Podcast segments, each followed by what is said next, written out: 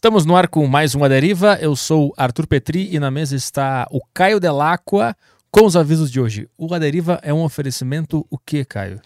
O Aderiva é um ofereci- oferecimento. O cara fez bonitinho ali. Aí eu caguei tudo. A Deriva é um oferecimento iFood. Não foi no tempo que eu quis entrar. Aí, agora entrou. iFood, galera. É primeiro pedido aí que você faz aí por 20 pila aí. É para você que nunca pediu iFood na sua vida, no, ou para você que achou um celular aí que não tem iFood instalado e pode baixar e fazer o pedido aí.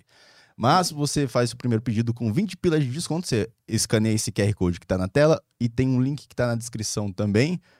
Baixa por aí, vai ter uma série de restaurantes que você pode usar esse cupom e ter o seu primeiro pedido aí com desconto. Mas é 20 pila de desconto ou o primeiro pedido sai por 20 pila? É 20 pila de desconto. Ah, é desconto? É, descontão. Entendi. Eles descontam, você vai fazer um pedido ali, uma, uma lagosta de 30 pila, vai pagar 10. Entendi, entendi. Faria uma. Não, nem sei o que ia falar, deixa. Esquece. Vamos partir pro próximo aviso aqui. É, próximo aviso, galera, é para vocês quiserem mandar mensagem, interagir hoje aqui na live, mandar perguntas pro nosso convidado. É, você tem a Saco Cheio TV, onde lá você tem o grupo dos assinantes da Saco Cheio TV e o grupo do Aderiva. Cada tem, os programas têm seus grupos lá, é, né? cada programa do Saco Cheio TV tem um grupo específico pra ele. Que você interage lá com. Você é um privilegiado. Você sai na frente de todo mundo e a sua pergunta ela é lida antes de todos. Sua pergunta é é lida antes do Super Bagos do YouTube e antes do Flow Podcast. No Flow você também pode mandar, na plataforma, na plataforma do Flow você pode mandar mensagem lá pelas Sparks, que são as moedas. Compra as moedas da plataforma lá e manda sua perguntinha lá, sua interação aqui no programa. Pode ser vídeo, áudio, pode ser texto. Saco Cheio TV também pode, pode mandar em áudio. É, e tem os Super Bagos do YouTube também. Manda os Super Bagos do YouTube lá que a gente. Quem, se a gente estiver de bom humor, a gente lê. Né? Se a pergunta for boa, Se for boa, gente se, lê. se for boa, pode mandar no chat normal, sem pagar nada e, e é isso aí. Estamos ao vivo no site roxo. E o emblema. Ah, o emblema de hoje. O emblema de hoje você vai. É depois do Petri, vai. é, depois que eu apresentar o convidado, a gente apresenta o emblema. Mas a gente tá um tempo sem fazer a deriva também, né? Está desde quarta. É, estamos brincando de inventar férias aqui. Eu tô enferrujado. É bom inventar férias. É, pô.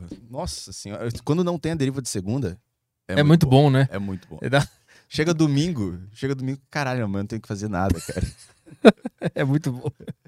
Mas depois o cara vê o calendário ali preenchidíssimo. Terça, quarta, sexta e sábado. O cara já fica meio. Puta, quando é que isso vai acabar? Vamos lá, que o convidado de hoje é o comissário de bordo, Marcelo Bueno. E aí, Marcelo, tudo bem? Oi, gente, tudo bom? Prazer. É comissário de bordo ou aeromoço? Porque eu, eu sei que o politicamente correto já meio que impediu chamar de aeromoço, né? e É, aeromoça. então, na verdade, a palavra correta é comissário de voo. Comissário de bordo, comissário Ah. de voo, tanto faz. Mas o nome do meu canal é Aeromoço. Por quê? Exatamente para quebrar isso. Não, não vejo problema, sabe?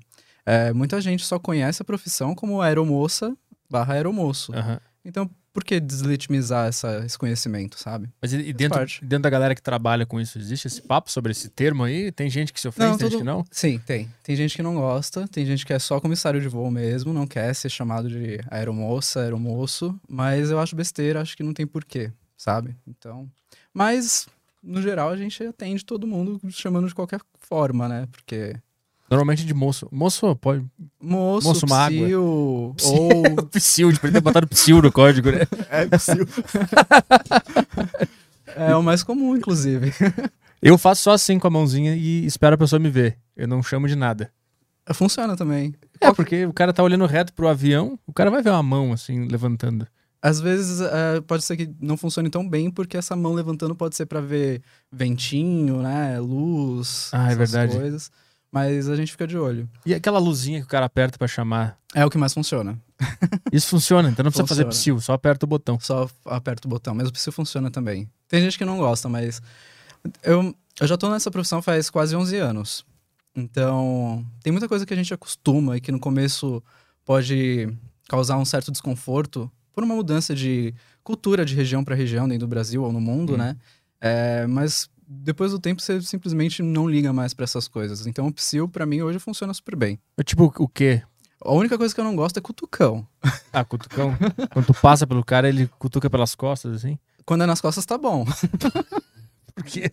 Porque eu sou alto, né? Então a altura do cutuque pra mim é um pouco mais abaixo das costas. É na nádega. É. Aí é bom. é. Benefícios do trabalho. Olha. Funciona também, né? Eu vou olhar, mas Não é tipo, tão de- agradável. que tipo de coisa tu disse que quando tu entrou na profissão tinha algumas coisas que te. O psil era uma coisa que me incomodava. Porque, pelo menos aqui em São Paulo, né? Psil você faz com gato, cachorro. Sim. É, mas depois do tempo, é uma coisa que eu não ligo mais. E é comum as pessoas chamarem com É, com- muito comum. É, tem regiões do, do Brasil que psil é moço, que nem a gente usa aqui em São Paulo. Moço, moço. Que, quais, É. quais regiões é é mais comum? Acho que norte, nordeste, psil é bastante usado. E lá no sul, como é que o pessoal. Eu sou do sul, eu não sei como é que a gente faz. O que, que a gente faz lá de errado? Eu quero saber o que a gente faz de errado. Olha, eu vou te dizer que nesse tempo todo a gente tem muitos comissários, muita, muita tripulação do Sul, né?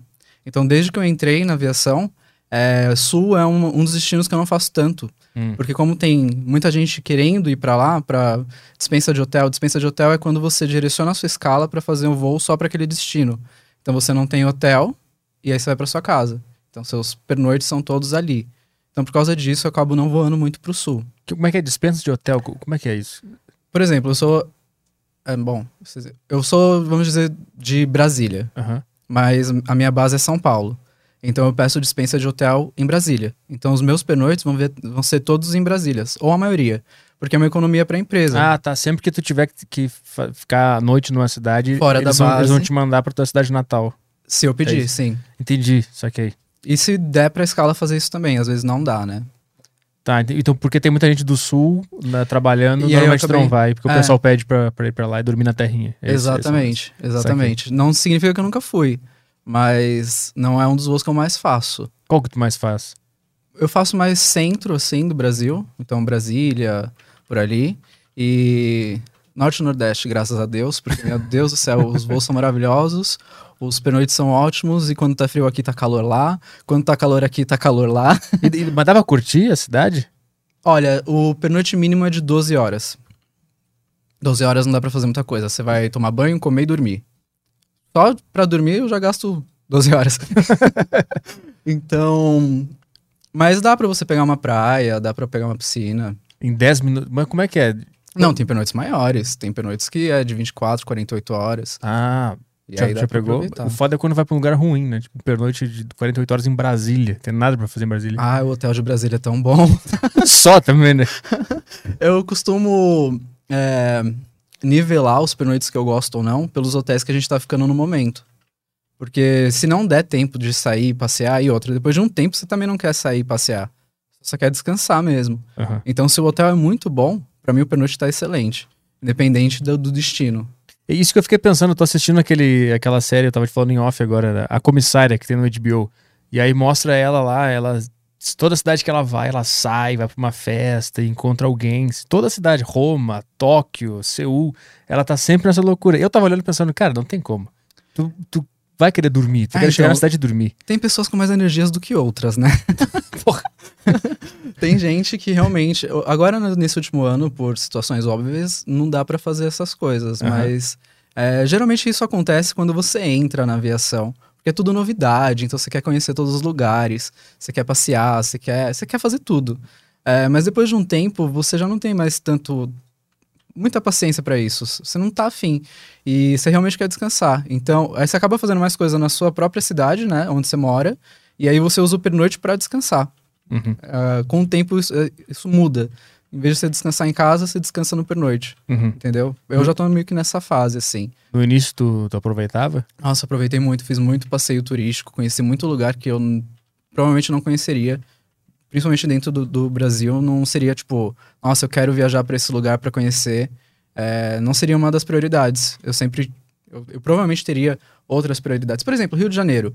É um lugar que eu amo, adoro Rio de Janeiro. Mas antes de começar a voar, eu tinha medo do Rio. Uhum. por tudo que a gente vê no jornal, né? E aí a minha concepção de Rio de Janeiro mudou muito depois que eu comecei a trabalhar na aviação. Uhum. Porque aí eu vi que, tipo, o que a gente consome de informação nem sempre é a realidade daquele lugar. Sim, tu chega lá e é só as pessoas andando no calçadão. assim, tá Exatamente. acontecendo. Pois é. E eu tinha muito medo do Rio. Não, não é perfeito, né? Nenhum lugar é. Mas é muito bom. E aí eu tive o privilégio de conhecer o Cristo, Pão de Açúcar, vários outros destinos ali dentro, o Museu da Manhã, acho que é esse o nome. Hum. É, É bem no centro novo, ali, né? assim, tem um- uma estrutura diferenciada, assim. Sim, é na frente de um comedy club que eu fazia show lá. É, então. bem no centro ali, né? Bem no meio do centro. É né? bem. É, é, eu acho que é ali no centro, nem sei onde fica. Mas dá pra ficar, curtir o Rio de Janeiro, porque os o aeroporto é bem longe da cidade onde as coisas acontecem, né? O pernoite, é, a gente já pernoitou em vários lugares diferentes ali no Rio de Janeiro. Mas assim que eu comecei a voar, o pernoite era em Copacabana. E era em um dos hotéis beira-mar. Então, Caralho. nossa senhora, era incrível. Saía ou do Galeão ou do Santos Dumont, ia para aquele hotel, um hotel chiquérrimo. Aham, Maravilhoso. É, Só que engraçado, muitos desses hotéis chiquérrimos, que tem um super nome e é super valorizado, não é tão bom o quarto. Geralmente ele é um pouco mais gasto, sabe? Não tem uma manutenção ou uma reforma tão boa. A gente fica muito em hotel, a gente acaba presenciando isso com mais frequência. Uhum. É, então, mas só pela localização super valia a pena. Tipo, sair do hotel, atravessar a rua, tá na praia de Copacabana. Era muito bom. Vamos mostrar o, o código aí do, do emblema dele? Tá na tela aí. É, tá aparecendo o código. O código do emblema é Aeromoço. Aeromoço. Santa Criatividade de Caio Delacqua. O que tá acontecendo? Não sei, mas os próximos estão, eu garanto, estão melhores. Ficou esse muito bom, foi, gente. esse que eu não consegui ser muito criativo, mas os próximos garanto que, que serão mais criativos. Então, Aeromoço, você resgata isso aí onde?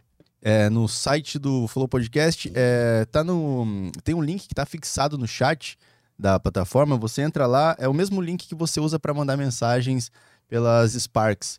Então, tem um link aí que tá fixado, você clica aí, você resgata, digita esse código na opção ali de resgatar emblema, você já garante o emblema e pode também mandar mensagens. Boa. Você trabalha com isso há 11 anos. 11 anos, vou completar 11 anos esse ano. E como é que... O que, que te deu pra entrar nesse, nesse meio? Então, é, minha família praticamente inteira é de comissários de voo. Meu pai é comissário, minha irmã mais velha é comissária, eu tenho um Hum. primo que é comissário, um tio que é comissário, então uma galera tá na aviação. Meu pai foi o primeiro e lá quando eu tinha 17 para 18, ele ofereceu de pagar o curso para mim. Eu não sou de recusar curso grátis, então eu fiz um voo, Uhum. faço. É, mas eu não queria seguir o, o caminho dele. Não queria. é, não era uma coisa que tava. que eu via no meu futuro. E. Só que eu fiz o curso. E aí, eu tava trabalhando em três empregos diferentes, de domingo a domingo. Eu fiz um, meu Deus, o que, que eu estou fazendo da minha vida? E aí, eu tava lá com o curso pronto já, fiz um, quer saber? Eu vou correr atrás disso, porque pelo menos mais folgas eu vou ter. Uhum. E então eu meio que caí na aviação, meio que sem querer, e acabei me apaixonando e tô aí até agora. Não imaginei que eu ia ficar 11 anos. Quando eu entrei, eu falei, quer saber, eu vou ficar 2 a 5 anos, só pra conhecer um pouco os lugares, juntar um dinheiro, e aí depois eu faço outra coisa da vida. E aí a outra coisa da vida que eu tô fazendo é a mesma coisa. Não, não largou. não largou. E aí depois de 11 anos fazendo a mesma coisa, eu sinceramente não consigo me imaginar fazendo outra, sabe? Mas antes tu fazia o quê? Qual eram os, outros- os outros trabalhos que tu tinha? Eu trabalhava em um telemarketing receptivo.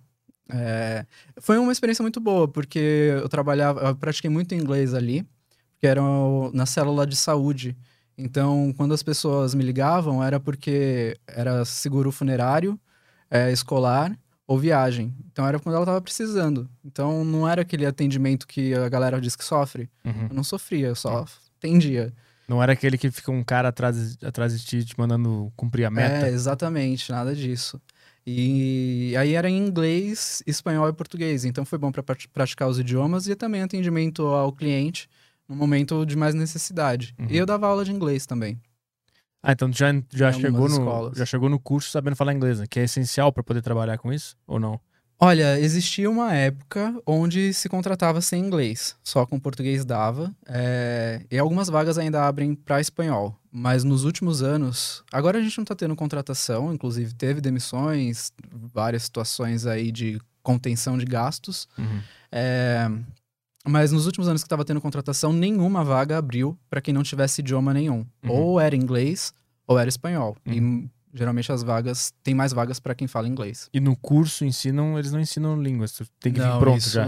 é uma coisa que você tem que vir à parte. E quando, quando o teu pai te, te pagou o curso, qual era o teu sonho, o que, que tu queria fazer? Antes, Olha. né, de ter essa, antes de entrar nessa, nessa área. Eu queria ser ator. Fez curso de teatro? Fez um eu Wolf fiz, Maia? Eu fiz depois que eu entrei, depois que eu entrei na aviação, porque eu entrei na aviação para poder pagar o curso. Esse era o objetivo, esse era Ah, o plano. entendi. Aí eu fiz o curso profissionalizante, tirei o DRT, Ah, tu tirou? tirei, e aí na hora que eu tirei o DRT eu fiz um eu vou ficar aqui mesmo. Mas, tem como trabalhar com, com aviação e fazer um curso ao mesmo tempo? Então, Um essa é uma dúvida fixo? muito frequente. Tem como, não é fácil. É, o curso que eu fiz era intensivo de sábado, então era todo sábado. E aí eu chegava, acho que era 10 da manhã no curso e saía 8 da noite. Todo sábado assim. É, era puxado e eu posso pedir três folgas por mês. Então eu pedi esses três sábados. E aí um poderia ser que eu faltasse, né? Um ou dois no mês poderia ser que eu faltasse. Então antes de começar o curso eu conversei com a escola. Falando, olha, minha situação é essa, pode ser que eu falte muito. Tem como a gente repor essas horas, essas faltas de alguma forma para que eu consiga concluir? E aí conversando lá deu certo. E aí eu consegui fazer o curso. Mas no- eu fiz graduação, pós-graduação, tudo isso voando também. Então é possível. Mas como é que é a rotina de, de voo? É de segunda a, a- a domingo? É de segunda a sexta? Como não, é que é? cada mês é um mês. A gente trabalha, trabalha por escala, então não tem horário certo, né? Não é horário, não é horário comercial, é, não é sábado, não é domingo, não é feriado, não é nada disso. Cada mês você vai ter uma escala diferente de folgas e de, de, de horário de trabalho. O- Como, é, como é que é, por exemplo, assim, na segunda eu vou às nove da manhã e A gente tem terça- algumas regras, né, de limites. Então, por exemplo, como eu mencionei, a gente tem que ter 12 horas de descanso. Então, se eu fiz um voo hoje, sei lá, tô dormindo em Fortaleza, é, eu tenho que ter 12 horas em Fortaleza para descansar. E aí eu posso fazer um outro voo. E aí, nesse tempo todo, eu posso ficar 5, 6 dias fora de casa. Hum. É, e aí, na hora que eu volto, depois de uma jornada desse tamanho, né, uma chave desse tamanho, é, eu posso ter, eu, eu tenho que ter uma folga. Pelo menos uma. de um dia. De 24 horas. Tá. Aí você tem que ter as 12 horas de descanso e aí começa a folga de 24 horas. É tudo por horário, assim, sabe? Não é nem por dia, porque a minha folga pode começar, tipo, uma da tarde, duas da tarde, se for a hora que acabou as 12 de descanso. Uhum. Então são 24 horas mais as 12 do, do descanso. Exatamente. Que eles têm... Isso quando tu fica cinco dias fora, é isso, né? É, Porque se tu vai e volta, tu não precisa ter necessariamente essas 24 horas, é isso? exatamente. Eu tenho. Eu posso ficar fora de casa 72 horas. Se eu falar besteira, já já tem alguém me, me corrigindo aí, porque. Tem o dono da Gol em casa xingando. assim. Todo mundo. Porque na hora que eu falo qualquer besteira de regulamentação, o pessoal que tá estudando já cai em cima. Não, mas é isso daqui. regulamentação é uma coisa que a gente tem que saber. Só que tem algumas coisas que a gente só vai olhar vídeo manual na hora que você sente que tá batendo ali no limite, sabe? Aham. É, só que, se eu não me engano, são 72 horas que eu posso ficar fora de casa. Então, é E- isso. 172, desculpa. Falei 72, né? 172. Ah, 172, tá. E, e essas, essas, essas normas, digamos assim, elas foram feitas porque os caras estavam sofrendo? Isso é recente, isso é moderno? Não, a lei já é antiga. ah, ah, agora eu não vou lembrar o ano também, não. Ali por 1968, acho que foi, criaram a lei da do aeronauta. Então, a gente tra- é, trabalha CLT, mas a gente tem uma lei específica para a nossa profissão. Hum. Porque é uma profissão diferenciada, né, na regulamentação. É, hoje a lei não é mais essa, é, a lei mudou em 2019. A gente tem uma lei nova aí que está em vigor. É, só que assim, você tem a lei lá de 60 e blá blá, blá. É, aí tem a de 2019, que é a que está vigorando, só que ainda algumas coisas da lei antiga vale para essa, porque nem tudo mudou, Uhum. entendeu? E aí tem a convenção coletiva, que sobrepõe tudo isso. O que, que, é isso? Convenção de coletiva de trabalho a gente faz todo ano. São acordos entre as empresas e a classe é, profissional, né? Então, os tripulantes, é, onde a gente discute é, valores de salário base, é, inflação, então reajuste do salário, Uhum. Ah, e benefícios sociais também. Então, limites de monofolga. Monofolga é quando você tem só 24 horas de descanso em casa. Então, a gente tem um limite, são três no mês. Era uma. Só que isso tudo tá na convenção, entendeu? Então, a convenção muda muito e ela sobrepõe a lei nos Ah, entendi. artigos Mas ela sobrepõe não oficialmente, assim, meio que. oficialmente. É oficialmente? É oficialmente. Eu pensei que era meio que as empresas viam e, e falavam, tá bom, a gente vai cumprir isso que vocês querem. Tem que seguir a lei, em cima da lei tem que seguir a convenção. Se descumprir qualquer uma das duas, eu pago multa, a empresa paga multa, todo mundo paga multa pra ANAC. E essa convenção é tipo é um sindicato. É, do sindicato das empresas com o sindicato dos tripulantes, dos aeronautas. Ah, então, então existe uma união, assim, não existe um, um racha entre funcionário e empresa. Que normalmente acontece aquela, aquelas disputas, né? A empresa quer tirar mais direitos e o cara quer ter, ter mais direitos. Então, existe em cima dessa convenção que a gente discute todo ano, só que é de todos os tripulantes contra todas as empresas, né? Então a conversa é ali entre os sindicatos, mas aí tem votação, então a gente aceita ou não o que está sendo discutido. Já participou dessas, dessas convenções? Já no, no último ano participei bastante. Nesses últimos anos está bastante difícil, né? Porque, é, por exemplo, a gente não teve reajuste salarial em cima da inflação no último ano por causa da situação Uhum. que a gente está vivendo hoje no mundo. É, mas a gente conquistou muita coisa também por causa dessas dos sindicatos, né? É, por exemplo, a monofolga, hoje a gente está com três, mas monofolga é uma coisa muito cansativa. Porque você chega em São Paulo, 12 horas de descanso, é, mais a folga de 24 horas. Isso passa muito rápido. Só de você chegar em um aeroporto, andar São Paulo inteiro, você já gastou duas, três horas aí Sim. desse tempo. Então, limite de monofolga é uma coisa muito importante. Quantidade de folgas. Na lei lá, a primeira lei que a gente tinha era oito folgas. Na nova lei, é nove. E na convenção é dez. Uhum. Ou na nova lei já é 10. Anyways, agora é 10 folgas mínimas. Então Aham. eu tenho que ter 10 folgas por mês. Obrigatoriamente. Obrigatoriamente, não posso ter menos. Uhum. E rola os quebra-pau nessas discussões dos- sindicatos? Olha, eles se arrastam meses. Essa discussão vai meses. Ah, eu pensei que era tipo um dia que ia todo mundo lá e o pessoal trocava soco até decidir o que, que não, cada um quer. são meses de discussão. Às vezes vai pro tribunal de- do trabalho e. Difícil. Qual foi a, o, o assunto que mais, que tipo, era o mais importante que vocês queriam? Salário, É, sempre. é sempre salário. Acho que pra qualquer classe, salário é sempre o que mais bate. A gente não tinha um nivelamento base de salário alguns anos atrás. Então, ter conseguido conquistar isso foi uma conquista muito grande para a classe. Porque, por exemplo, a gente tem uma companhia nova aí no mercado, que é a ITA. Ela poderia ter começado com qualquer salário que ela quisesse. Ah. Mas por causa dessa conquista que a gente teve na convenção, que tenha o, basa- o embasamento de salário mínimo, Uhum. né, para classe, ela não pode começar com um valor inferior àquele que tá na, na lei, né? Uhum, entendi. E aí quando tu, tu, tu faz o curso lá que o teu pai te pagou e aí tu, tu quer ser ator. Uhum. Aí tu banca lá o teu curso enquanto...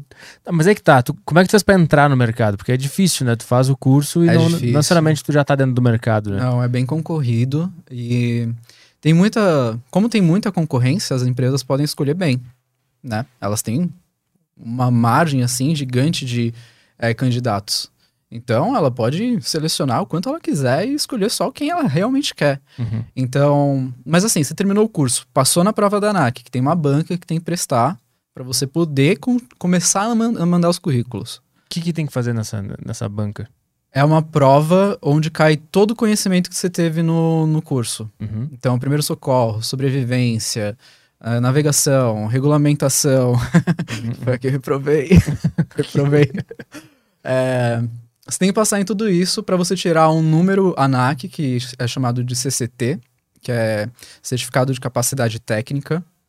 Com esse número, você pode mandar seus currículos. Ah, se tu não tiver isso, tu não pode nem mandar o Não currículo. pode nem mandar o currículo. Então deixa eu, deixa eu entender como é que funciona. Então, o, o curso, como é que é o curso em si, antes de chegar nessa banca? O curso, qualquer pessoa com 18 anos pode fazer. Hoje caiu para 16, mas nem todas as escolas aceitam por causa da sobrevivência na selva. Então é melhor com 18 para algumas pessoas, né? Peraí, como é Para que é? algumas escolas. Sobrevivência na selva. É, a gente faz sobrevivência na selva também, na- no curso. Vocês fazem uma simulação ou uma prova?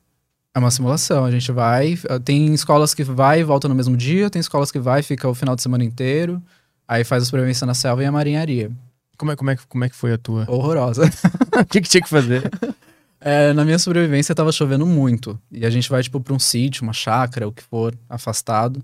E Lá a gente vai montar a barraca. Sabe o último programa que teve agora do. Largados pelados? É, tipo isso.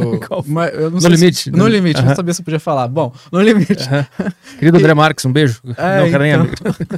Mas eles têm já aquele toldo armado, né? Não, a gente vai lá, a gente vai armar a barraca, vai armar a fogueira, vai fazer tudo que tem que fazer numa sobrevivência na selva pra aprender os conceitos que a gente aprendeu teórico na prática. É pra fingir que o avião caiu no meio do mato. Exatamente. Então a gente vai fazer maca improvisada, carregar alguém na maca improvisada, vai fazer curativo improvisado de brincadeira. Mas ficam umas pessoas fingindo que estão machucadas lá. Não precisa. não- não- é- é- como é só pra gente colocar em prática os conhecimentos teóricos, então, como que eu faço realmente na prática a montagem de uma. De, uma, de um acampamento, sabe? Uhum. É- essas coisas. E. Só que então, na minha sobrevivência, eu fiquei com lama até o joelho, de tanto que choveu. Escorregava em tudo quanto é canto. Eu acho que eu não, eu não sei se eu ia me sair bem no limite, acho que não. é, Como é que é? Vocês chegam lá no, no sítio, aí obviamente vocês não ficam na casa, né? Vocês vão pro Todo meio do mundo mato. fala que a nossa profissão é glamour, né? Gente, na sobrevivência na selva não tem banheiro, não, tá? Não é tem banho. é, É falsa. como é que é o furor? Não tem. É, não tem nada não tem- disso. não tem serviço de quarto. Aí você vê as meninas andando no aeroporto todas bonitinhas, sem nem imaginar que elas já passaram por isso, né? Passaram, todo mundo passou por isso. Mas aí vocês chegam lá no, no- nesse lugar, e aí vocês vão pro meio do mato. Mas aí Exato. tem um cara que ele, que ele mete uma pressão psicológica pra fingir que vocês estão num momento de tensão. Olha, tem escolas que fazem isso, eu acho desnecessário e não didático. Porque como o objetivo desse simulado é você aprender o que fazer na prática, Uhum. se você coloca uma pressão na pessoa, olha, se você não fizer, você não vai passar. Olha, faz isso. Ou uma pressão mesmo, tipo, ai meu Deus, eu tô É, morrendo. é isso que eu imaginei. A assim. pessoa não vai conseguir. Se, é, é um aluno ainda. Ela não vai conseguir. Talvez até consiga alguns, mas para a maior parte a aprendizagem não vai ser completa. Então eu acho que, de uma forma tranquila, você ensinar o que tem que fazer, porque a gente acende é, aqueles sinal- sinalizadores de fumaça, Uhum. é, apaga fogo, tem a Casa da Fumaça, que tem quem. A Casa da Fumaça, sim, aí é um simulado mais é, pesado. Qu- qu- Quantas simulações tem? Tem a selva. Eu tô tentando lembrar, porque foi tanta coisa que eu falei já, né? Foi a selva, a Fumar. marinharia, Quer, quer cair no mar? que é cair no mar. Tá. A Casa da Fumaça, Que é o quê? que é como se o avião estivesse pegando fogo e cheio de fumaça lá dentro, tem que tirar todo mundo. Aham. E apagar incêndio. Tá, agora vamos pro, pro da. E tá, primeiros socorros. Tá, o, o do mato, então, vocês vão lá no meio do mato e aí vocês fingem que o avião caiu. O que, que tem que fazer? Qual é a primeira, primeira coisa que se faz nessa simulação do mato? Então, chegando no, no sítio, é, não é como se o avião estivesse caindo. Você vai de ônibus, você vai sair, vai colocar as suas coisas tudo. Os caras não te jogam lá Não. do céu. É como se fosse uma coisa meio escoteiros. Sabe? Você vai ali, tá, agora vamos ver como é que faz a mon- montagem da barraca. tá. Vamos ver como faz a montagem é, da fogueira, como acende o fogo, quais opções. Uhum. Então é mais vendo na prática tudo que a gente vai ter que fazer se um dia realmente isso acontecer. E quais são as opções pra acender o fogo no meio do mato? Ah, tem várias, né? Tipo, não sei nenhuma agora. Um pauzinho no outro, assim? É, Eles ensinam esse? Dá pra fazer assim, mas sinceramente eu não acho que eu conseguiria não, numa situação real. Não acho. É, eu acho que eu usaria. Eu acho que eu furaria uma bateria, bateria de lítio de celular, porque o fogo vai Ó. pegar muito forte por muito tempo. É, é só furar a bateria. É, só recolher o celular no bolso O dos celular caras. todo mundo tem. que se Então, for. Hoje em dia é uma forma mais fácil de sobreviver. Celular dos cadáveres e acende uma fogueira. É, mas a gente, no- nos aviões tem kit de sobrevivências, né? Aham. Lá tem acendedores também, então eu contaria com isso. hoje. Ah, tá. Então isso aí tá, tá tranquilo. Então tem É. que ter uma barraca, acender fogo. E o que mais que tem que fazer no mato? Então, a gente tem uma ordem na, quando tá numa sobrevivência, né? Que é o AFA mais A. AFA mais A. É o- a sigla que a gente usa pra lembrar. Então, abrigo, fogo, água e alimento. Uhum. Alimento é o último da lista aí que você vai ter que procurar. Então, onde montar a barraca, todas essas coisas a gente vê. Pô, O alimento é foda, né? Como é, que, como é que o cara vai fazer pra arrumar alimento no meio do mato? Quando acabar os biscoitinhos que tinha no avião ali, fudeu. É, hoje não tem mais, né? Nem isso, porque. Ah, não a nem Anvisa- amendoim? A Anvisa proibiu agora. Proibiu? Não tem serviço de bordo nos voos nacionais. Ah, mas por causa do nenhuma. corona, né? Exatamente. Ah, tá, tá, então tá. tá. proibido por enquanto pela Anvisa. Então não tem no avião. Então essa opção não- já não existe. Caralho, então se, se caiu um avião nesse, período, o cara tá fudido mesmo. Não vai É. ter nenhum amendoim pra comer. É, não vai. E aí tem o da, o da água. Como é que é a simulação né, da água? A água tem várias formas de você obter água, principalmente na selva. A água não acho que é um dos, dos mais preocupantes. Na, selva, tá, na pra- selva você tem muito recurso. Por isso que eu falei antes da gente começar, que sobrevivência na selva não é mais difícil. Porque tem muito recurso. Você pode ter rio, você pode ter chuva. Ainda mais na nossa selva, se for tipo a Amazônia e tal, que Aham. chove pra caramba. É, você pode pegar água de cipó, pegar água de, de. Como é o nome daqueles negócios que ficam no deserto? Cacto. Ah, Obrigado. tá- tem água no cacto? Tem água no cacto. É, você viu no, no, no limite eles comendo o cacto como se fosse chuchu? Eu não vi. É, então. Então dá pra usar até o cacto como uma fonte de alimento. Coco, Uhum. é, sei lá, e animais em geral. A gente tem uma regra só, né? Que é o cal. O cal não pode. O que que é isso? Cabeludo, amargo, leitoso. Como assim? Se, for- se ele for cabeludo, amargo e leitoso, não, Não, come. põe na boca que vai ser ruim pra sua saúde. Mas como é que tu identifica esse cara no meio do, da selva? Sei lá, você viu ali o negócio, já cabeludo- é cabeludo, já, já, já tá, caiu no cal, já deixa pra lá. Cara, Você cortou, saiu uma gosma leitosa, deixa pra lá. Entendeu? A não ser que você conheça o, o fruto, o que for, aí tudo bem. Mas se não conhecer, isso provavelmente vai ser problema. Mas já teve que usar alguma coisa dessas nesses 11 anos? Deus me de livre, não, nunca né? caí. Eu acho que foi o- aquele avião da Gol, né? Que caiu no meio do mato. caiu, caiu lá na região do Amazonas, né? E sobreviveu uma galera que ficou no meio do mato ou morreu todo mundo? Não, todo mundo morreu. Ah, é? É, aquele acidente foi, foram dois aviões, né, que bateram no ar. Ah, o jatinho. O jatinho passou embaixo do da Gol e arrancou a asa fora, uma das asas. Então o que aconteceu? Sem uma das asas, ele entrou em parafuso e caiu assim. Eu não sei porque eu tinha na minha mente que alguém tinha sobrevivido e tinha O que ficado no mato. sobreviveu foi o da. Como é o nome? Daquela, daquela companhia do, do time de, fu- de futebol. Da Chapecoense? Aham. Ah, é, teve um pessoal que sobreviveu. Sobreviveu. Os comissários que estavam no fundo, um dos comissários que estavam no fundo sobreviveu. Tem al- alguns jogadores também. Tem É. um que tá jogando até, até agora, que é o Alan Rush, eu acho que, se não me engano, é esse. É, mas eles caíram por pane seca, né? Então foi uma queda mais controlada, assim. Então o avião se quebrou inteiro. É, inclusive, isso é uma curiosidade interessante. A parte mais segura do avião, numa queda, digamos assim, é, digamos assim, é a parte do fundo do avião, porque é onde tem mais ferro, mais fuselagem. Por isso que quando tem uns acidentes assim que nem esse, é, geralmente a pessoa que sobreviveu tava lá no fundão. Então a primeira classe tinha que ser no fundo, né? Então, lá no fundo balança mais. Então aí você tem que ver Ah, o que, que tu quer? Tu quer balançar ou tu quer que. sobreviver? Exatamente. Ou quer sobreviver. é, isso aí. É, que faz sentido, né? Se, se no fundo sobrevive mais, tinha que fazer as caminhas do- da primeira classe lá com champanhe. É, mas aí como vai balançar mais, acho que o pessoal não vai gostar. É, o pessoal prefere correr esse, esse risco. Pois é, tem muita gente que enjoa bastante com o balanço do avião, né? Então, ficar da asa pra frente seria a solução, porque balança menos. Sério, eu nunca, eu nunca tinha, nunca senti enjoo no avião, mas eu- quando eu comecei a voar, quando eu comecei a voar pela primeira vez sozinho, assim, depois de adulto, que eu fazia meus shows e tal, a coisa que mais me deixava com medo era quando o avião, ele tava... E, fi- ficava em silêncio.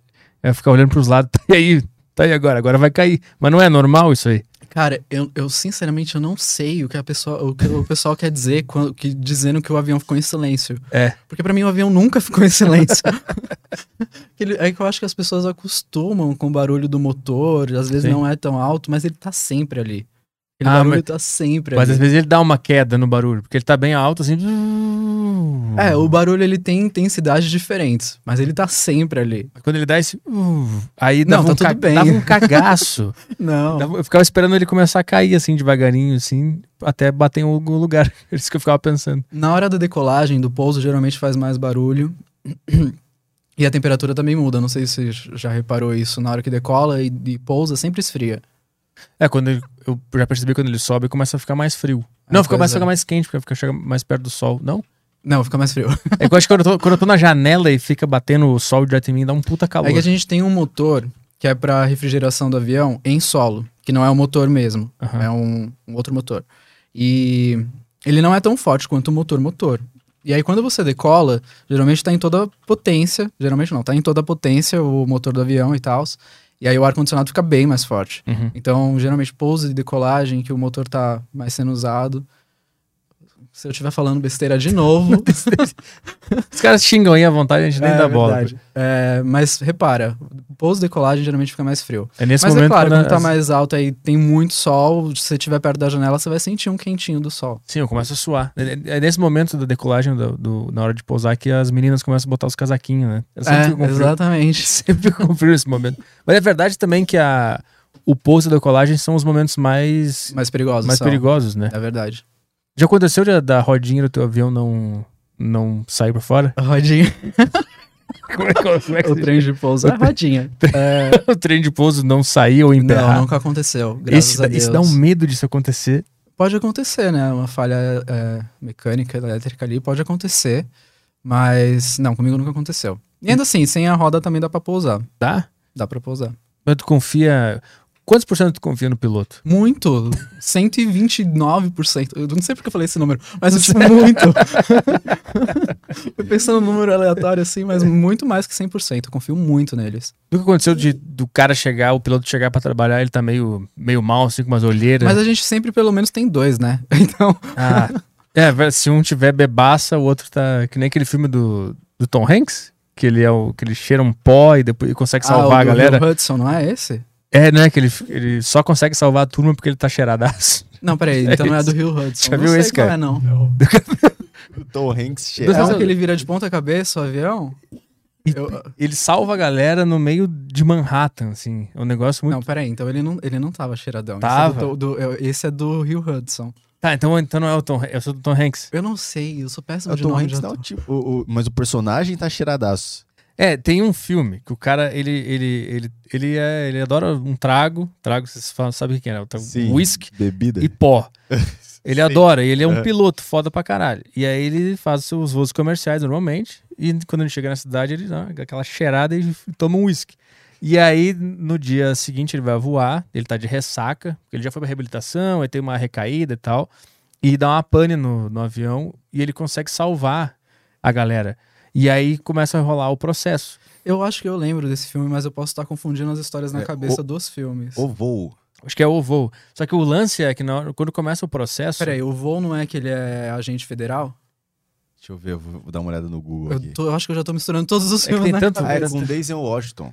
Tá, mas eu acho que é esse, que aí quando começa a rolar os processos, o advogado dele consegue provar que ele só conseguiu salvar a galera porque ele tava cheiradaço, porque ele tava acordado e ligado. Ah, tá. Entendeu? É, eu acho que esse daí foi o que ele salvou a galera virando de ponta cabeça o avião. Ele fez assim com o avião, porque tinha travado e aí virou avião. E é isso aí, eu tô É, lembrando agora. Só que isso daí só foi faz ficção. sentido pro cara que tá cheirado e bêbado, É, né? pois é. Então, aí o advogado, eu não sei, acho que é uma história real isso aí. É baseado em fatos reais. E o advogado dele justificou, ele conseguiu salvar porque ele tava atento, porque ele cheirou um pó. Então, ó, não façam isso, não vai funcionar. Você vai ser, vai ter problemas na empresa. A não ser que você consiga salvar 200 pessoas. Aí você tá liberado pra cheirar pó. Então, É muito bom. a gente tem toxicológico, né? A gente Uhum. faz toxicológico periódico, é, aleatórios. Então, e se tiver um acidente, a gente vai fazer com certeza o toxicológico. Se tiver um incidente, a gente vai fazer o toxicológico. E se você tiver sobre influência de qualquer coisa, vai dar ruim. Conhece alguma história do cara que usou um negocinho? Não, ninguém. Zero. Sempre que teve algum caso, tava todo mundo limpo. Quais incidentes podem acontecer que te fazem ter que passar pelo, pelo uma briga com, com alguém? Pode ser. Pode ser alguma coisa que aconteceu a bordo e aí você, tipo, teve que tomar uma decisão mais é, forte, assim, né? Tipo, conter o passageiro, por exemplo. Já rolou isso? E, só que você apanhou no meio do caminho, então... Já aconteceu isso? Não, de, da gente apanhar não, mas de ter contenção já. Comigo não, mas... Mas tu viu? tava- Os meus voos não acontecem nada, gente. Vem voar comigo que tá tudo certo. Nunca pegou um passageiro bebaça enchendo já, o já, saco? mas nunca chegou numa contenção. Só tava enchendo o saco mesmo. É. É, a gente tem vários treinamentos e técnicas para tentar trazer os passageiros, as pessoas, né, para volta, de volta à luz da razão, Hum. antes de partir para qualquer coisa assim. O, a contenção é o último caso. Quais entendeu? são a- a- essas técnicas? Pode revelar? Sim, é, quando a pessoa tá muito nervosa, ela geralmente entra em visão de túnel. Então ela não consegue enxergar nada além do problema dela. E ela vai estar focando e jogando tudo em cima de quem tiver na frente dela. Uhum. Então, nesse momento é melhor você deixar ela soltar tudo, solta os cachorros. Porque quando, quando a pessoa tá numa visão de túnel assim, e ela libera tudo, reclama tudo que ela tem pra reclamar, geralmente ela dá uma respirada depois, sabe? Hum. E aí pode Ela ser que você começa a trazer ela pra razão, conversar, mostra que você tá tentando ajudar, mostra que você tá entendendo. É, mesmo que você não tenha nada que você possa fazer. Se- Às vezes é pessoal. Às vezes a pessoa não foi com a minha fuça mesmo. Acontece. Já vezes- rolou isso aí? já. Às vezes a pessoa olha pra mim, eu lembro alguém com quem ela já teve uma Cara. desavença, sei lá, pode acontecer, né? Aí projeta uma coisa que não tem nada a ver comigo, mas pode projetar. Não, mas isso é muito específico. Isso aconteceu já contigo. Então, é são coisas que acontecem. Ah, tu não pode falar se já aconteceu ou não? Não, já São aconteceu, já Ah, tá. aconteceu. Só que aí o que, que a gente faz? A gente troca o personagem. Não tá indo comigo? Tua vez. Vai você agora, vai lá, tenta você resolver. Mas qual era o motivo desse Geralmente caso? não é nada muito sério. Geralmente é, sei lá, atraso, é, o assento que deu algum problema, não tá reclinando. Ah, só que assim, não é muito sério pra mim. Só que pra aquela pessoa que tá tendo aquele problema, foi o ápice, Aham. entendeu? Porque geralmente ela já tá vindo tendo problema de várias coisas, às vezes pessoal, na vida dela mesmo. E aí ela vai só carregando aquilo, né? Vai aumentando até a hora da explosão. Assim, sempre são coisas meio imbecis, assim. Tipo, o assento não reclinou, o cinto tá apertado, a minha mala não tá aqui, tá lá. Tá Ah, de atrás. mala é frequente. Mala né? é foda, né? O pessoal fica brabo quando a mala não pode A ir junto, mala né? É frequente. Inclusive, curiosidade: comissário não tem que guardar mala de ninguém. Não sei se o pessoal, se você sabia disso. A nossa função ali dentro é ajudar no embarque e ajudar a arrumar espaço, Aham. mas não é levantar a mala. Tem gente que acha que é. Tem gente que acha que, Que é. deixa a mala no corredor função. e fala, guarda pra mim. Pois é. É mesmo? Uhum. Cara, eu sempre tive, tive a noção de que eu que tinha que botar lá. E o essa- máximo que é acontece é eu botar virado, E aí né? a gente vai lá e arruma. E desvira, né? Ah. O máximo, mas eu nunca já. Então, a gente vai otimizar o espaço, né? A gente tem que otimizar o espaço para que caiba mais. E como é que tu faz quando o cara acha que é a tua função botar a mala dele? Aí tu tem que botar, tu não pode dizer não, eu não vou botar. Não, eu ofereço ajuda, eu pergunto se ele não prefere despachar, se tá pesado, entendeu? Quando o cara já entrou no avião ele, ele acha. Ainda pode despachar. Ah, sim, sim, os caras vêm. Eu já aconteceu isso comigo do cara vir buscar. Mas eu digo, se o cara achar que é a tua função guardar a mala dele, como é que vocês se portam? Quando, Ué, quando o cara é sem noção, assim. não é a minha função, é tipo, sorry. Só fala que não, mas Não, aí é os caras ficam puto. Não, não, não tive- nunca tive problema assim. Geralmente, se a pessoa fica brava, é coisa passageira quando é assim. Entendeu? Porque é um, um- um problema passageiro. É muito rápido. É, é muito difícil lidar com tanto ser humano, assim, diariamente. Olha, é, mas eu prefiro do que, por exemplo, muita gente pergunta: você não tem vontade de ser piloto? Zero. Zero vontade. Eu prefiro muito mais estar lidando com, sei lá, 400 pessoas do que. Isso que eu sou tímido, mas eu prefiro, porque eu me sinto mais útil, eu gosto mais. É, é o tipo de trabalho que eu gosto, Uhum. entendeu? É, mas com certeza não é pra todo mundo. Mi- Minha irmã mais nova, se você estiver ouvindo. Beijo, desculpa. Ela já falou: eu nunca faria isso. Trabalhar com público não é pra mim. entendeu? Mas eu gosto, eu realmente gosto. É que é foda que tu, tu trabalha com as pessoas que trazem os seus problemas junto, né? Os seus traumas, o seu dia, e descarregam ali naquele momento. E são personalidades diferentes, Mas. é, criações diferentes. Já, você já ouviu falar que comissário su- sempre é, parece meio robótico, tem cara de paisagem? Sim. A gente adquire isso mesmo com o tempo. Então pode estar acontecendo o que for, a gente vai estar lá. É tipo uma- um ceticismo natural que acontece no. A gente não internaliza, não pega pro pessoal, Hum. sabe? Tipo, Mas como é que faz pra conseguir adquirir essa habilidade? A experiência é a experiência. ou tu medita pra não matar as pessoas no voo? É a experiência, aí na hora que você. Mas é claro, a gente é ser humano, então carrega também, né? Ali, em ato. É, é- é- é- tá vendo o curso de ator ação? aham. É, então você tá ali no ato, você tá. Paisagem. Aí você chegou lá na galley, que é a nossa cozinha, né? Aí você desaba. Aquele Aí- filho da puta do 5C é um aí merda. Você fala o que for, você chora, entra no banheiro pra chorar. Acontece. Sério mesmo? Sério. Já teve que ir no banheiro chorar porque o cara era tão mala? Olha, eu nunca chorei, mas já cheguei perto. Por quê? O que aconteceu? Cara, é... aquele momento de estresse é pesado. Às vezes é muito pesado. E aí você chega lá atrás e faz um. Mas Eu não aguento mais. qual era o acontecimento que tava rolando pra gerar esse estresse? Então, eu não, eu não sei nem dizer, porque são muitas histórias. E sempre acontece alguma coisinha todo voo. Então, são coisas que acontecem que é do, do cotidiano, sabe? Então eu nem, tipo, muita gente que pergunta, nossa, conta uma coisa muito estranha que aconteceu no voo. Acontece muita coisa. e eu não consigo ficar, tipo, lembrando das histórias específicas. É, teve uma vez que um passageiro chegou, eu tava lá na galley, lá atrás, e aí o passageiro chegou e começou a conversar com a gente. Até aí, tudo bem. Quando falar até aí tudo bem é porque não, né, vai dar ruim. Mas aí tudo bem. E aí o comandante fez um anúncio falando que a gente ia pousar antes do horário previsto. Hum.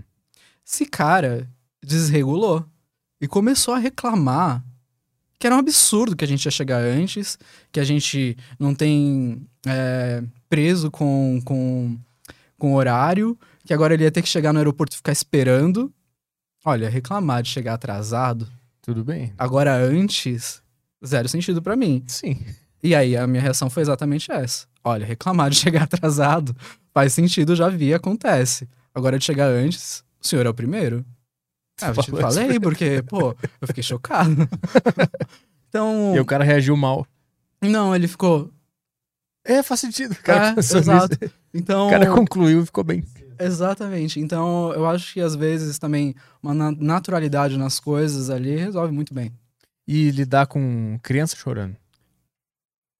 Nenhum problema. Não, tipo, Caralho, eu não consigo. não tem muito o que fazer, né? Mas como é que tu adquire a habilidade de aguentar isso? Ah, sabe aquela audição seletiva? Ah. É isso. Você seleciona o que você tá ouvindo, né? Então, por exemplo, se eu tô fazendo uma demonstração ou tô no meio de uma coisa que eu tenho que prestar atenção, eu vou estar prestando atenção naquilo.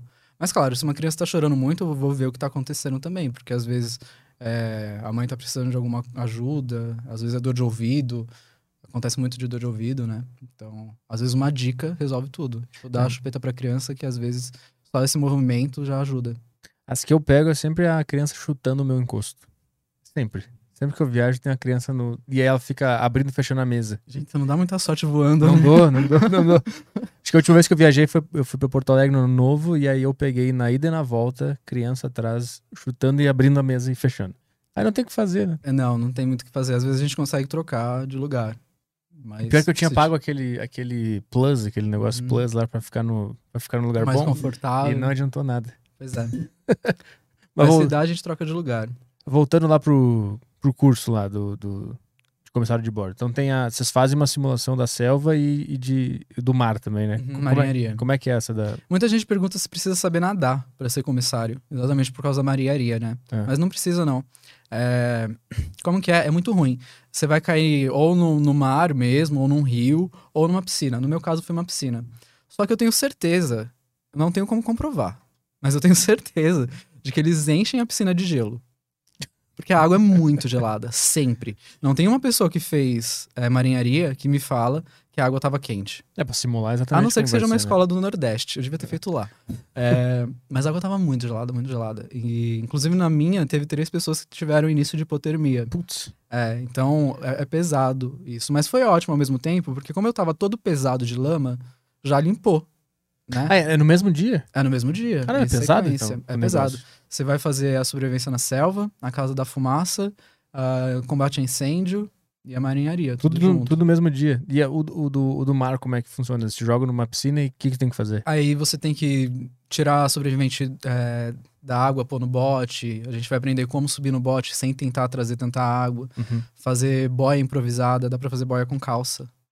Então, como fazer essas boias? Tu aprende a dar aqueles nós e encher de. De enche, ar. enche de ar, né? É, você dá nó na, na parte de baixo da calça, né? Dos dois lados. E aí joga com tudo pra cima da, pra dentro da água, Aham. que aí vai ficar com um pouco de ar ali. E isso ajuda a, a flutuar por um tempinho. E tem algum objetivo, assim? Você tem que salvar essas pessoas aqui, esses bonecos, em tanto tempo? Como é que funciona? Na Casa da Fumaça tem. Tem a- a- um boneco lá dentro. Nossa, é, horroroso é, contar essa experiência, porque quem escuta acha que é muito absurdo. É. Mas a gente tem 90 segundos para evacuar o avião, né? Então, é ao mesmo tempo, 90 segundos. Então a gente vai entrar na Casa da Fumaça em filinha, um segurando no cinto do outro da calça, né? No laço da calça do, da frente. Todo mundo abaixado, com a camisa molhada para poder ajudar a respirar, tampando nariz e boca. E aí você tem que ir dentro da casa da fumaça, que é meio que um labirintozinho, é, procurando boneco. Uhum. E aí você achou o boneco, tem que sair todo mundo com o boneco em 90 segundos. Eu não sei se para todo mundo foi assim, mas o meu boneco saiu arrastado pela perna, batendo a cabeça em tudo quanto era canto. Mas aprovados. Aprovado? Pelo menos o cara saiu de lá. Não tem nem que botar numa maca, é só, é só pegar ele Não, e trazer de na, volta. na evacuação, não. E essa, essa casa da fumaça simula um- um- uma cabine de avião? Às vezes sim, às vezes não, às vezes é só uma casa mesmo. É, O importante é você conseguir sair ali de dentro em 90 segundos. É pra você meio que ter uma experiência de como é Uhum. essa situação. A fumaça é aquela fumaça de balada, sabe? Aham, aham. Não tóxica. E Isso só se faz uma vez? Ou tem que ficar fazendo reciclagem? Não, pode ser que você tenha que fazer mais do, do que uma vez. Você faz na escola de comissário, e aí depois você faz quando é contratado de novo. Então, a gente tem um curso, um treinamento específico depois que entra em qualquer empresa. Hum. É, e aí vai fazer isso de novo, mas geralmente tudo no mesmo dia, é um pouco mais leve, ah, mas faz tudo de novo. E aí, combate incêndio e evacuação a gente faz todo ano. Geralmente sem a fumaça, mas se você ficar um tempo sem fumar, sem, fumar, sem voar, você pode ser que você tenha que fazer o curso inicial de novo da empresa. E aí você vai ter que fazer de novo. Aham. Então, esses, esses, as simulações, todo ano, vocês têm que fazer uma, uma de novo. Sim, Pra reciclagem. fazer aquela reciclagem. Todo ano a gente vai fazer é, RCP, para não perder a prática, que é a ressuscitação, né? Cardiopulmonar. Ah, Ah, vai ter primeiros socorros e várias emergências. uhum. E, e esse, é- então, vamos voltar pro curso lá. Tem a, tem a parte teórica e depois tem essa simulação. A simulação é pra terminar o curso? Ou é no meio do curso? Em que momento acontece? Costuma ser perto do final do curso. Às vezes não é a última coisa, mas está bem perto. E aí tem a. E a prova final é uma prova escrita também, de, de Aí múltipla escolha. você tem provas na escola, no, no decorrer do curso, né? Mas a prova final mesmo é a aprovação da ANAC. Então é quando você faz a prova da ANAC. Ah, então é um, é um tipo um curso para fazer a prova da ANAC? Que te Exato. prepara para essa prova. Exato, um só que ele é obrigatório. É obrigatório, tipo, Uhum. como se o cursinho fosse obrigatório para passar no vestibular. Exatamente. entender. E, como é, e, é caro esse curso? Ele gira em torno de 2 a 3 mil reais. E dura quanto, dura quanto tempo? Ah, e aí ele varia bastante. Pode ser de três meses a um ano. Isso depende da tua, do teu da carga desempenho. horária que você pega. Se Ah, for carga intensivo, você consegue fazer rapidinho. Então tá, aí tu termina esse curso, aí tu faz o, o- a prova da ANAC. Exato. E ela é foda, é difícil? Se você estudar, não. No meu caso, foi. Foi foda? Porque eu detestava regulamentação. Detestava. E então eu não estudei muito regulamentação. Aí eu reprovei. Você entender das leis, essas coisas? Exato. E aí eu reprovei e fiquei de segunda época. E aí eu tive que fazer. Pelo menos eu tive que fazer só esse bloco, porque é dividido em quatro blocos a prova. E aí eu tive que fazer só esse bloco de novo depois. Que tinha matéria e regulamentação. O que mais Exato. que tinha junto? É só regulamentação. Ah, era só esse isso? bloco é só regulamentação. Então, tipo, na escola, quando a gente re- reprova em geografia e faz um provão depois de geografia no final pra Exatamente. pra passar só em geografia. Foi o que me aconteceu. Essa foi da ANAC, né, que a gente tá falando. E É. aí, aí tu passa, então, nessa prova da, da ANAC, isso é um- em um dia só, essa prova acontece? É, hoje em dia ela está sendo feita por computador, então ela acontece em um dia só. Antes também era um dia só, mas antes era, quando eu fiz, era a banca três vezes ao ano. Então, eles alugavam uma faculdade e aí todo mundo que tinha terminado o curso ia no dia específico para fazer a prova escrita, né, é, alternativa, mas em papel. Uhum. Levava alguns dias para vir o resultado e aí para fazer a segunda época tinha que esperar outra data. Aham. Hoje não, você reprova, você fica sabendo o resultado na hora.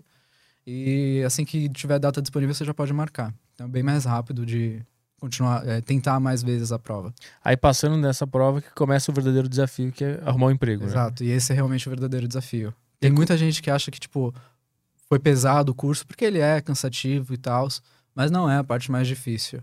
Conseguir emprego é a parte mais difícil, porque é concorrido. É, mas não é impossível também, é possível. Inclusive, eu comecei o canal para tentar desmistificar que só algumas pessoas poderiam ser comissários. Não é assim. Muita gente acha que não é uma profissão inatingível e tal, mas ela é mais fácil, mais possível do que parece ser.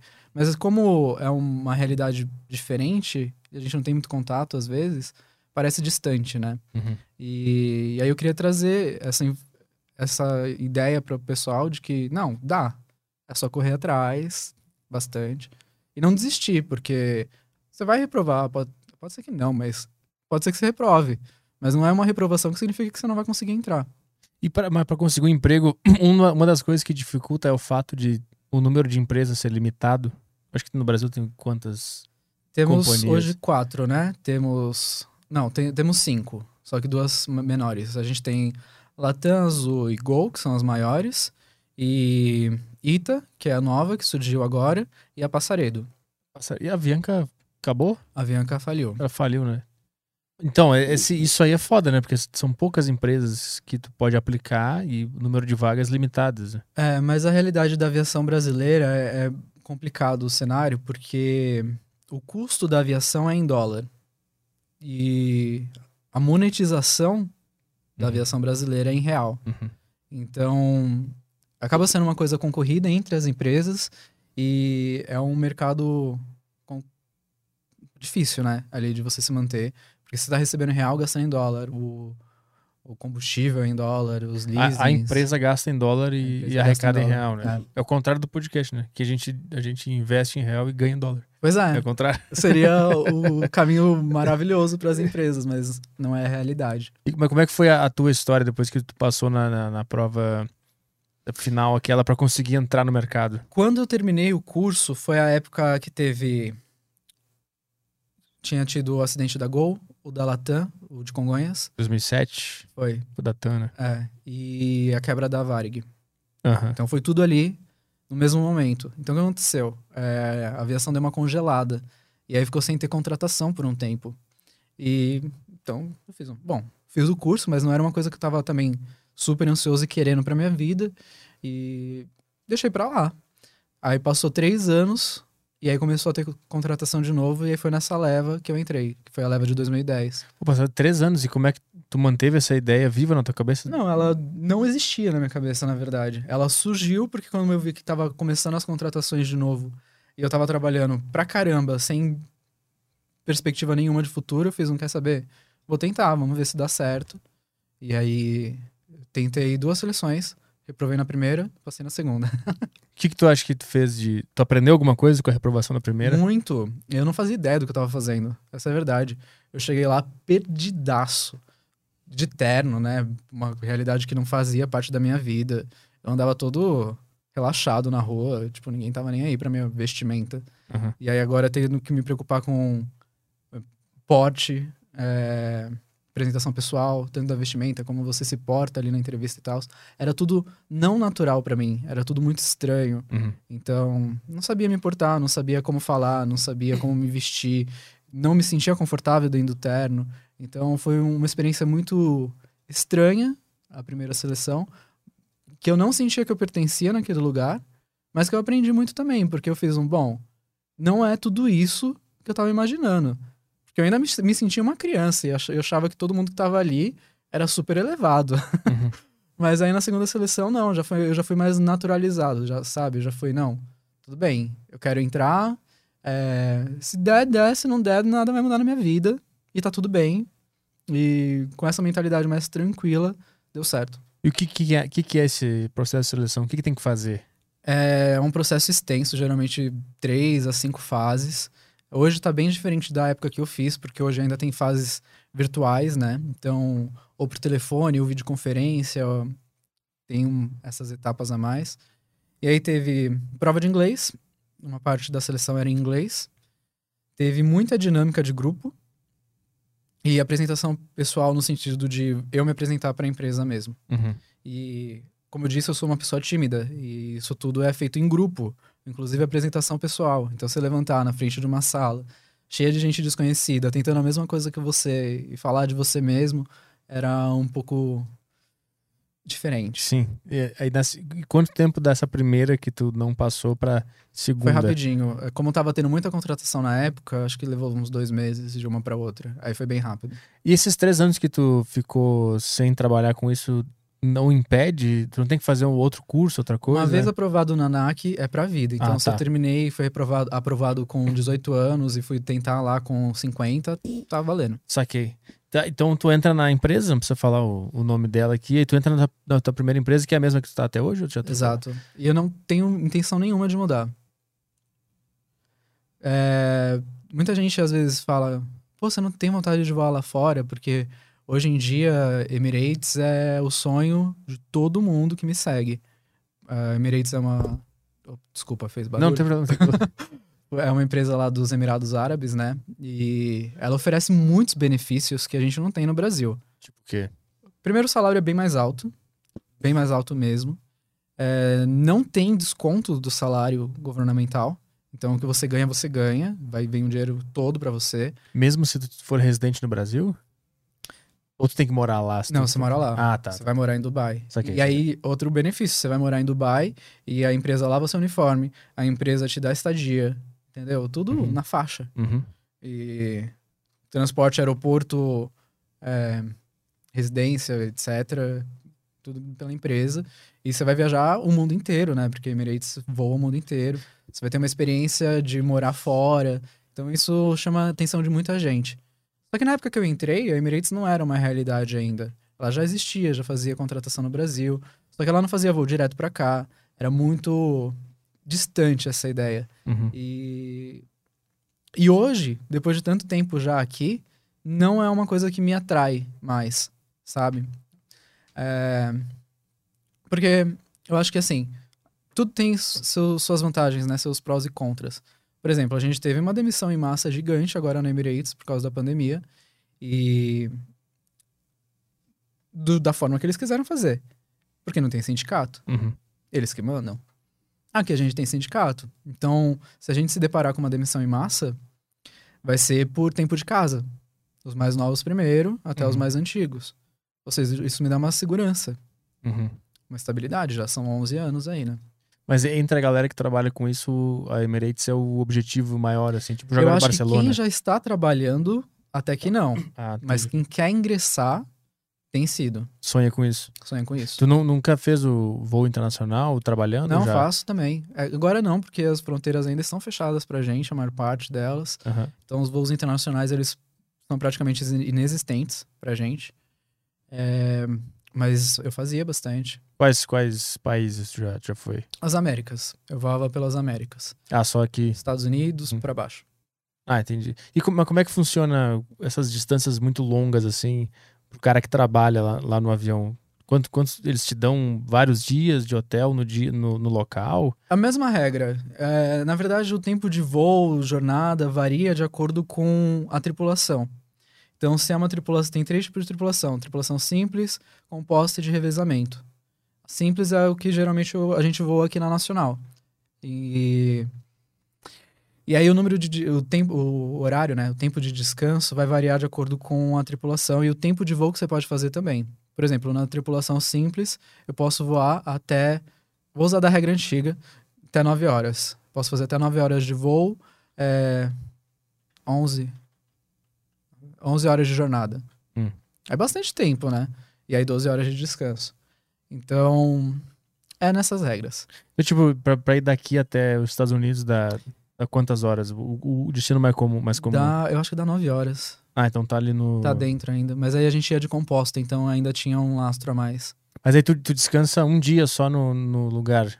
É, o dos Estados Unidos dava um pouquinho mais de tempo de descanso, não era as 12, acho que dava 16 mínimas. Tu foi pra onde lá nos Estados Unidos já? Fui pra Orlando, fui pra Miami. Aí tu, e tu consegue conhecer e curtir? Quando a gente tem inativo, aí dá pra fazer bastante coisa. Inativo é quando você tem pelo menos 24 horas parado ali. Aham.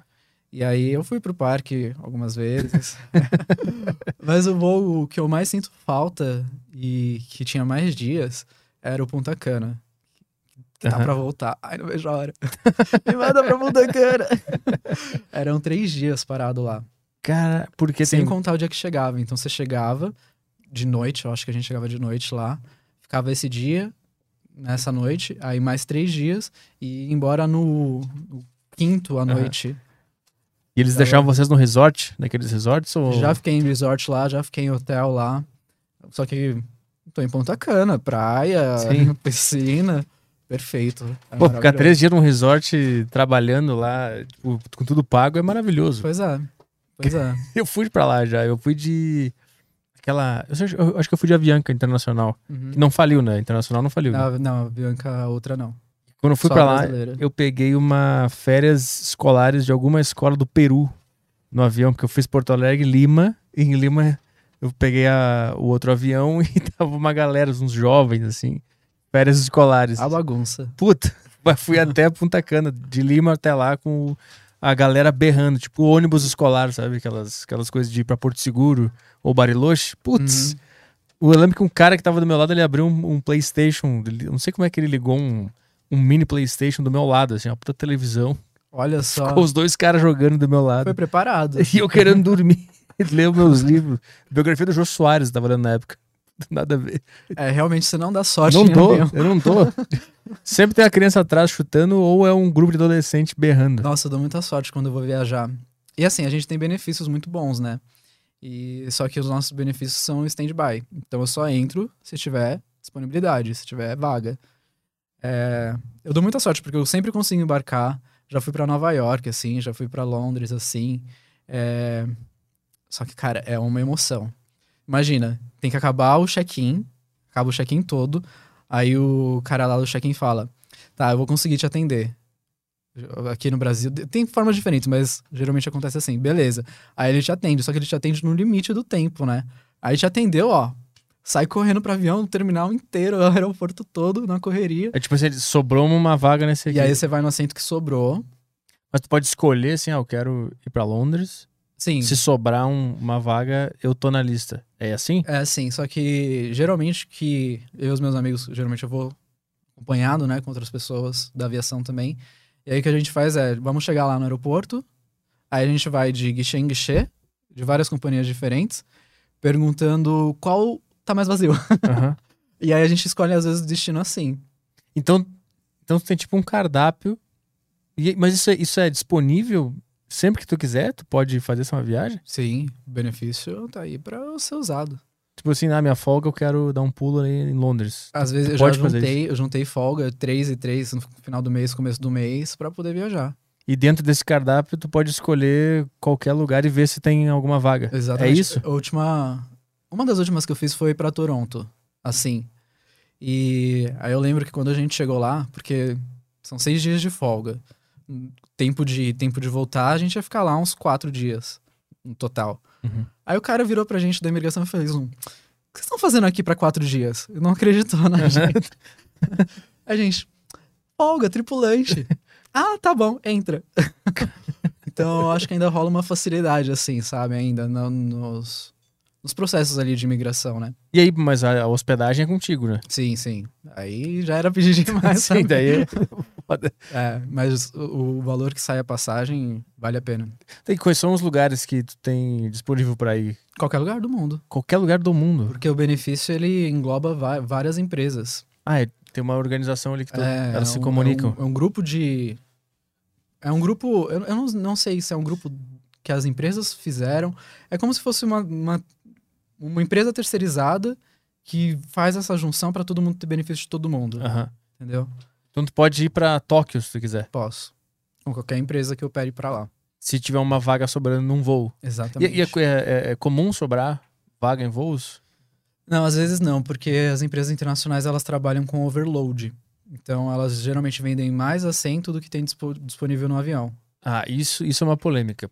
Por que que fazem isso? E é, e é legal fazer isso? Então, eu não sei como tá a questão no Brasil. No Brasil não era. Eu acho que agora pode, mas tem uma porcentagem. Você pode vender a mais. É, Mas sim, tá dentro. Por- Qual é a lógica disso? Dá muito no, no show. Muita gente compra e não aparece, ou remarca em cima da hora, ou não chega pra conexão. Uhum. Então, pra não sair com o avião com assento sobrando, porque cada assento sobrando é falta de lucro, né? Então, por isso que ele tem, existe essa prática. Mas é Só falta que aí, de quando isso acontece, É. por exemplo, você que sobrou no avião, você comprou a passagem, mas você sobrou, a empresa vai te oferecer uma alternativa, pode te ressarcir algum valor por causa disso. Então, você não vai ficar desampa- desamparado também. É, falta se o cara tem um compromisso né, na, na cidade Exato. que ele tem que ir. Aí Mas, mas dá. Mas isso dá algum prejuízo? Porque se o cara pagou e não foi, não é um lucro, porque ele não vai ter que. Aquele Não, cara não vai ser atendido. Não, às vezes a remarcação não tem custo, né? Dependendo, tipo, sei lá, da prioridade dele. Ah, se ele pagou a mais. é, ali. se ele é cliente X, Y, Z, sei lá, tem programa de pontos dentro da Aham. empresa, e aí ele ganha alguns benefícios, pode ser que ele não, par, não pague remarcação. Ah, entendi. Mas isso é pra uma exceção, né? Pra um cara específico. Assim. Um cara que compra uma passagem É, é, normalmente. depende assim. da tarifa da passagem, essa é a verdade. Ah, o custo da remarcação, né? Isso deve dar uma confusão na hora que o cara. Graças a Deus não é uma confusão pra É, mim. tu, não- tu nem fica lá. Tu Eu já, não fico nem sabendo. já vai pra dentro do avião já já. tô lá dentro. Tu não fica na- ali na frente, né? Na, fazendo check-in, Não, eu fico lá dentro. só Dentro. esperando. Só esperando o pessoal chegar. Mas tu faz a, a manutenção, tipo, chegou numa cidade, sai todo mundo, aí vocês organizam o avião é- pra, pra voltar? Vocês fazem não, isso? aí quem faz isso daí é a equipe de limpeza de solo, né? Eles entram e arrumam todo o avião para a próxima etapa. A nossa prioridade ali dentro é a segurança. Então, antes dos passageiros entrar, a gente vai checar todos os equipamentos de segurança para ver se está tudo certo, ver se está tudo dentro dos conformes e ninguém vai estar com a integridade arriscada. E nas etapas que para também, a gente olha se não sobrou nada do avião, se ninguém esqueceu nada. Já esqueceram alguma coisa Esquecem estranha? tudo. Esquecem tudo. o que, que já esqueceram de que tu pensou, puta, não pode ser que o cara esqueceu isso. O notebook do cara. Esquece notebook, esquece carteira. Nossa, como esquecem carteira. É, esquecem mochila. É a única coisa que o pessoa cara tinha. embarcou com uma mochila. E, e são grandes, geralmente. Esqueceram mala já, esquece. E, esquece e aí tudo. faz o quê quando o cara esquece Aí a gente entrega pro despachante, né? A pessoa que estiver ali atendendo o voo de solo. E aí ela vai levar pro achados e perdidos do, do aeroporto. E é o cara que se vire pra encontrar. É, às vezes dá sorte de encontrar a pessoa ali desembarcando ainda. Já aconteceu, por exemplo, é, sei lá, se eu tô lá atrás e aí eu vejo o passageiro levantando, aí eu vou pra passarela pra ver se ninguém esqueceu nada e acabei de achar, Aham, aí sim. eu saio correndo atrás pra entregar pra ficar mais fácil. Porque, Mas caso contrário, o cara que se vire pra achar depois o, é, o vai ter negócio. que. E cachorro, já esqueceram o Porque cachorro? imagina que eu não achei no, no É. próprio. na própria etapa. Imagina alguém esqueceu uma carteira no bolsão. Só que aí a gente só achou essa carteira três etapas depois. Como etapas é o quê? Por exemplo, São Paulo, Brasília, uma etapa. Brasília, Fortaleza, segunda etapa. Fortaleza, Recife, terceira etapa. A pessoa esqueceu na primeira, de São Paulo para Brasília. Só que eu só achei chegando em Recife. Aí em Recife que eu vou entregar pro aeroporto. Aí vai estar no achados perdidos de Recife. Putz, É. já era. É O difícil. cara não recupera nunca mais isso aí. É, olha. Pois é. é difícil. Tu disse que tu faz bastante Brasília, né? É, eu- eu- ultimamente, nesse último ano de pandemia, eu fiz muito Manaus. Eu queria Mas- saber o que acontece no céu de Brasília. Por Porque- quê? Porque quando eu fui pra lá, eu achei que eu ia morrer. Balançou? E o meu amigo que, que foi em outro voo, ele também relatou a mesma coisa. Balançou muito. Muito. O que acontece lá? Cara, pilotos, me ajudem. Tu nunca conversou com o piloto pra saber que É, porra é essa? eu, eu acredito que seja. Eu não faço ideia, mas deve O ser. clima, né? Alguma coisa. Eu acho que deve ser relacionado à temperatura, porque Brasília geralmente o ar é muito seco e acaba sendo quente também. Então deve ter muito ar de ar quente subindo. Ele fazia aqueles, aquelas coisas assim, sabe? Ao ponto de uma mulher começar a gemer atrás de mim, assim. Tadinha. E aí, tipo assim, ele tá indo reto. tá- sempre quando vai preparar pra pousar, né? Ele começa a alinhar ali, aí ele dá uma queda assim, e meio que todo mundo faz assim, que eles começam a se olhar. Aí todo mundo, não, tá, beleza, essa foi a última, não vai mais acontecer isso. Aí vai de novo. puf. Aí o, o pessoal vai se soltando, assim. Uma mulher geme, aí depois um outro cara grita. Porque É. o negócio não parava. Não, aquelas de mas- pular, assim, parecia uma montanha russa. Alguns destinos são assim mesmo, e Brasília é um deles. Eu acredito que seja por causa do ar quente que deve. Eu acredito que sejam massas de ar quentes que sobe. É é normal, então, tem, regiões que, o- que o avião balança bastante. Tem, tem sim. Quais são os, outros os outros lugares? Olha, eu só lembrei que Brasília balança porque você mencionou. Porque já é normal já. eu já nem ligo mais. Quando começou a trabalhar nisso, tu não teve algum momento que tu sentiu um medo? Uma, tipo assim, a primeira vez que tu foi pra Brasília e tu viu isso acontecer? Não, por turbulência, assim, não. Já enjoei muito por causa de turbulência, mas medo não. Agora, teve uma vez que eu assustei porque caiu um raio no avião. Aí foi No avião? É, é, foi a primeira vez que eu tinha visto um raio no avião. Então aí essa vez eu assustei. Foi a única vez que eu assustei. Mas como é que ele balança quando bate o raio? Não, ele não balança. A gente, sabe quando você tá dentro daquela nuvem branca, que você não vê nada lá de fora, tá tudo Aham. branco? A gente tava dentro dessa nuvem. E aí tava eu e a outra garota é, lá atrás. As minhas histórias é sempre lá atrás. É, e aí a gente tava lá atrás. E aí, de repente, dá um pipoco assim, na porta do meu lado. Faz um. E um clarão lá fora. Eu fiz um, vixe, perdeu meu motor.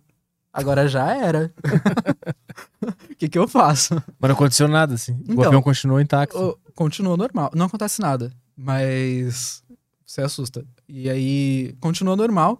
Aí eu, aquele momento, né? Um olhando pro outro. E aí, o que aconteceu? Meu Deus, será que foi motor? O que, que aconteceu? E só que o barulho do motor tava normal. Entendeu? Aí eu liguei lá pra frente. Então, ouvi um barulho aqui atrás e uma luz. Tá tudo bem? tá tudo bem, foi só um raio. Ah, tu tem contato com o piloto? Sim, aí tudo bem, foi só um raio. Ah, então tá bom, só pra saber mesmo, obrigado. E foi isso. Já, já aconteceu, ah, tipo assim, tu, tu já tem experiência voando. Aí tu tá lá no voo normal e tu vê que tem alguém passando muito mal, ou gemendo, ou com medo, porque tá acontecendo uma coisa corriqueira, mas pra ela não é corriqueira, e tu olhar pra pessoa e pensar, puta, não tem nada acontecendo. Já tive passageiros que teve ataque de pânico a bordo. É, Mas por nada, assim, só porque tava. às, às vezes a pessoa já tem, né? É, como é o nome? É... Já tem. Já tem o, o- a, A- síndrome do a pânico. síndrome, aquela- isso, síndrome do pânico, é esse o nome. E mesmo medicadas, às vezes elas se sentem. É bom quando elas já se conhecem, porque aí tomam remédio e tal. Geralmente essas pessoas, elas têm ataque dentro do avião, é, não por causa do voo, pelo que eu percebi até hoje, mas por se sentir presas. Ah, Entendeu? uhum. Porque ali você não consegue descer, né, e tal. É, já vi. Quando a pessoa se conhece, ela consegue se controlar melhor. Então, por exemplo, eu já vi uma passageira que estava sentada entre dois caras. E eram caras grandes, então ela estava se sentindo acuada ali no meio, né? Uhum. E aí depois da decolagem ela levantou um pouco e foi respirar e conversar um pouquinho com a gente para dar uma respirada, assim. Uhum. Tem uma história engraçada. Teve uma vez, é, um desses eventos católicos que acontece, e aí a galera tava tudo com roupa com. Acho que era De padre, aqueles. de santa. Ah, tá. De estampada. freira. Ah, tá, tá, tá, entendi, entendi. entendi. É. da- como é o nome daquela. Maria, né? Ave Maria, aquela? É, ela tava estampada assim na camisa de todo, todas as. O pessoal que tava no voo. Esse avião não cai, né? Quando tu viu os pessoal entrando. Pois é, né? só que aí decolou e balançou. Balançou bastante. E uma das passageiras é, assustou muito. e aí ela levantou e correu lá pra trás. Só que balançando na decolagem. Perigoso. Sim. aham. A gente sentou ela lá atrás com a gente, botou ela no nosso cinto. Porque tem quatro espaços lá atrás e a gente vai em dois, né, geralmente. E... Só que ela não conseguia, ela tava muito nervosa e tal. Sorte que eu não tava sozinho lá atrás, porque se dependesse só de mim, eu nem ia conseguir puxar nenhuma reza, que eu não sei nenhuma de cor. Mas a outra menina, ela já tinha estudado pra ser freira, que tava comigo lá atrás. Nenhum comissário é só comissário. Geralmente tem várias histórias ali por trás, a galera já fez um monte de coisa, ou tem várias formações. É, e ela tinha estudado pra ser freira. E aí a gente começou a rezar lá atrás. pra acalmar essa passageira. Ela levantou no meio da decolagem, com o avião inclinado indo pra cima, ela levantou e saiu correndo. Exato. E quando vocês viram isso, vocês falaram, que essa mulher tá doida Senta, correndo? senta, pelo amor de Caralho, Deus. pois é. E aí, é, é, esse foi um momento diferenciado na minha vida, assim, na aviação, porque eu nunca achei que eu ia estar de mão dada com outras pessoas no fundo da galley, rezando por causa de uma turbulência normal. Mas aí pra tu rezar, você teve que ir completando as palavras que eles falavam, porque tu não sabia É, eu não reza? sabia, eu fui ficando meio quieto, assim, né? Só, uhum, amém, uhum, amém. E se funcionou? Ela... Funcionou, ela se acalmou, aí na hora que soltou o cinto e tinha parado de balançar, ela levantou fazendo, ai, graças a Deus, Deus é bom demais. foi, foi diferente. Eu já vi gente fazendo aqui o símbolozinho da cruz aqui, quando é, dá aquela fazem. balançada. Fazem antes de decolar, antes de entrar no avião, fazem bastante. Mas antes de tu trabalhar com isso, tu já tinha voado? Não, quer dizer, sim, sim, mas não. Eu tinha voado Eu pulei só de um. quando eu era muito novo, então eu não me lembro dessa experiência. Foi a única vez que eu voei. E aí, quando eu passei na seleção, eu fiz um vixe, e agora? Eu não sei se eu vou ter medo ou não, como vai ser essa parada. Aí eu peguei um voo, comprei um voo pra Salvador, fui com a minha mãe. Eu fiz, mãe, vamos comigo, pelo amor de Só Deus. pra testar. Só pra testar. Foi, aterrissou e voltou já. Nem Não, curtiu a o tipo, Salvador. curtiu, curtiu, ficamos lá. Fizemos vários passeios e aí depois voltamos e foi tudo bem. Eu fiz, ah, então tá bom, consigo. Depois disso, depois que tu passou na prova ou no, na seleção da Na empresa? seleção Da empresa. da, da, da empresa. Já contratado, pronto pra começar treinamento. E lá na seleção, eles têm algum teste pra ver se tu tem pânico de, de, de, de voo? Não, tem gente que o primeiro voo é já voando mesmo. Eles não, mas eles não fazem sim. Será que essa pessoa tem algum problema? Será que se. A pessoa vai na dúvida até começar a voar. É? E no momento de pressão, não tem um teste psicológico pra saber se. Ah, a gente tem. A gente tem o CMA, né? Que é o certificado médico aeronauta. Na minha época era. Era outra coisa. Mas agora é CMA. E aí tem o psicotécnico lá. Teoricamente, eu acho que o psicotécnico deveria resolver essa questão. Pra ver se tu vai, na hora que o avião tremer, se tu vai ter um piripaque. junto, né? É. Mas como é que foi o teu primeiro, teu primeiro voo traba- Trabalhando. trabalhando? O primeiro voo trabalhando, a gente não compõe tripulação. A gente vai de quinto elemento, né? A gente vai extra. A Ah. gente vai de observador. Então, fui lá observando, aprendendo a fazer as coisas na prática, né? De todo o treinamento que eu tinha tido na empresa. E foi até que tudo bem, assim, só que é é diferente, né? Na prática você acaba fazendo muita coisa, tipo, sem nem pensar. Ali eu tava, eu tava com medo de tocar em qualquer coisa do avião e quebrar. Aham. Eu fiz, meu Deus, se eu quebro esse avião, eu tô lascado, não pago nada aqui nunca. E qual era o, o trajeto? Ai, Não lembro. hum, faz muito tempo. É, Eu acho que foi Brasília. É que assim, Pegou Brasília logo, logo primeira já. é, o é avião que não tremendo. foi uma coisa só. Fiz várias etapas para. Só que os primeiros pernoites foram Brasília e Salvador. Uhum. Isso. Num dia só, tu, tipo assim, vai pra Brasília, Salvador, depois Posso volta fazer pra... até cinco. E, de- mas sempre termina no lugar onde tu mora. Ou não, nem Ah, não, sempre. não, claro É, que não. Claro que não. perguntar. Tu pega os hotéis lá e tal. Puta pergunta de merda que eu fiz agora. É, mas às vezes é só bate e volta mesmo. Tem gente que prefere, né? Fazer só bate e volta. É, Eu fiquei cinco anos na ponte aérea. Então eu fazia só Rio-São Paulo. Rio São Paulo. Congonhas Santos Dumont. Mas não, não te dá uma sensação meio de, de não pertencimento, assim, não ter rotina e, e tá sempre voando e nunca tá num lugar fixo? Não, Não te, te traz nenhum problema isso? hum, acho que só traz solução. Por quê? Olha, o tanto que. O segredo aqui, né? Ah, vamos fazer não sei o que, tal rolê, não sei o que. Ih, vou estar voando. Ah, isso é ótimo. É ótimo, é maravilhoso. E eu não preciso gostar das pessoas com quem eu tô trabalhando. Porque eu não vou ver elas tão cedo depois. Não é um time fixo. Não é um time fixo. Isso é maravilhoso. Mas eu gosto, tá? De muita gente. Mas, mas é, tipo assim, o, o psicológico do cara que trabalha com isso não é uma, uma preocupação que acontece. Eu acho que é uma comum. profissão que você acaba desenvolvendo muito um individualismo e uma independência extrema. Então, você tem que. Você acaba mudando o seu mindset com o tempo pra se acostumar com isso, porque você acaba ficando muito isolado, muito sozinho. E o quarto do hotel você tá sozinho, às vezes a tripulação ninguém quer sair. Ah, muita gente, a gente tem um, um- um ditado na aviação que na seleção todo mundo fala: Por que você quer ser comissário? Ah, pra conhecer lugares e pessoas. Mas depois que você entra na aviação, você não sai do hotel, então não conhece nem lugares nem pessoas. Então você acaba ficando muito isolado dentro dos quartos do- dos hotéis. E. Só que, não sei, hoje é uma coisa com a qual eu me acostumei, eu não sinto solidão por causa disso. É, eu sinto liberdade. Mas em algum momento sentiu solidão? Sim, no começo foi estranho. É, porque no costume a gente tá cercado de um monte de gente o tempo todo. Amigos, pessoas do trabalho. É, e aí lá não. E aí foi diferente. Às vezes você não se entende com, com todo mundo, você não, não tem afinidade com todo mundo que tá ali naquela sua, sua tripulação. Então você não vai querer sair. É, Mas você se acostuma com o tempo com isso. Não, não vejo isso como uma coisa ruim.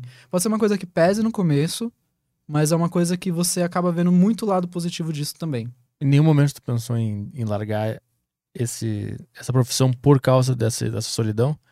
Não, nunca. E eu acho que ter desenvolvido essa habilidade, essa skill, sei lá, durante esse tempo, até ajudou agora durante a pandemia, de que foi um isolamento geral para todo mundo, né? Uhum. Eu não me senti enclausurado, preso, isolado de forma alguma. E, e como é que tu faz pra. Tu tá há 11 anos, né, trabalhando na mesma empresa. Quais são as. O que, que um cara tem que fazer nessa profissão pra se manter tanto tempo trabalhando com isso, assim, não ser demitido ou não. Olha, é um investimento muito grande que a empresa tem no funcionário. Então, ela não vai querer te mandar embora por qualquer coisa. Só que ela não vai te manter se você não estiver fazendo o perfil que ela quer.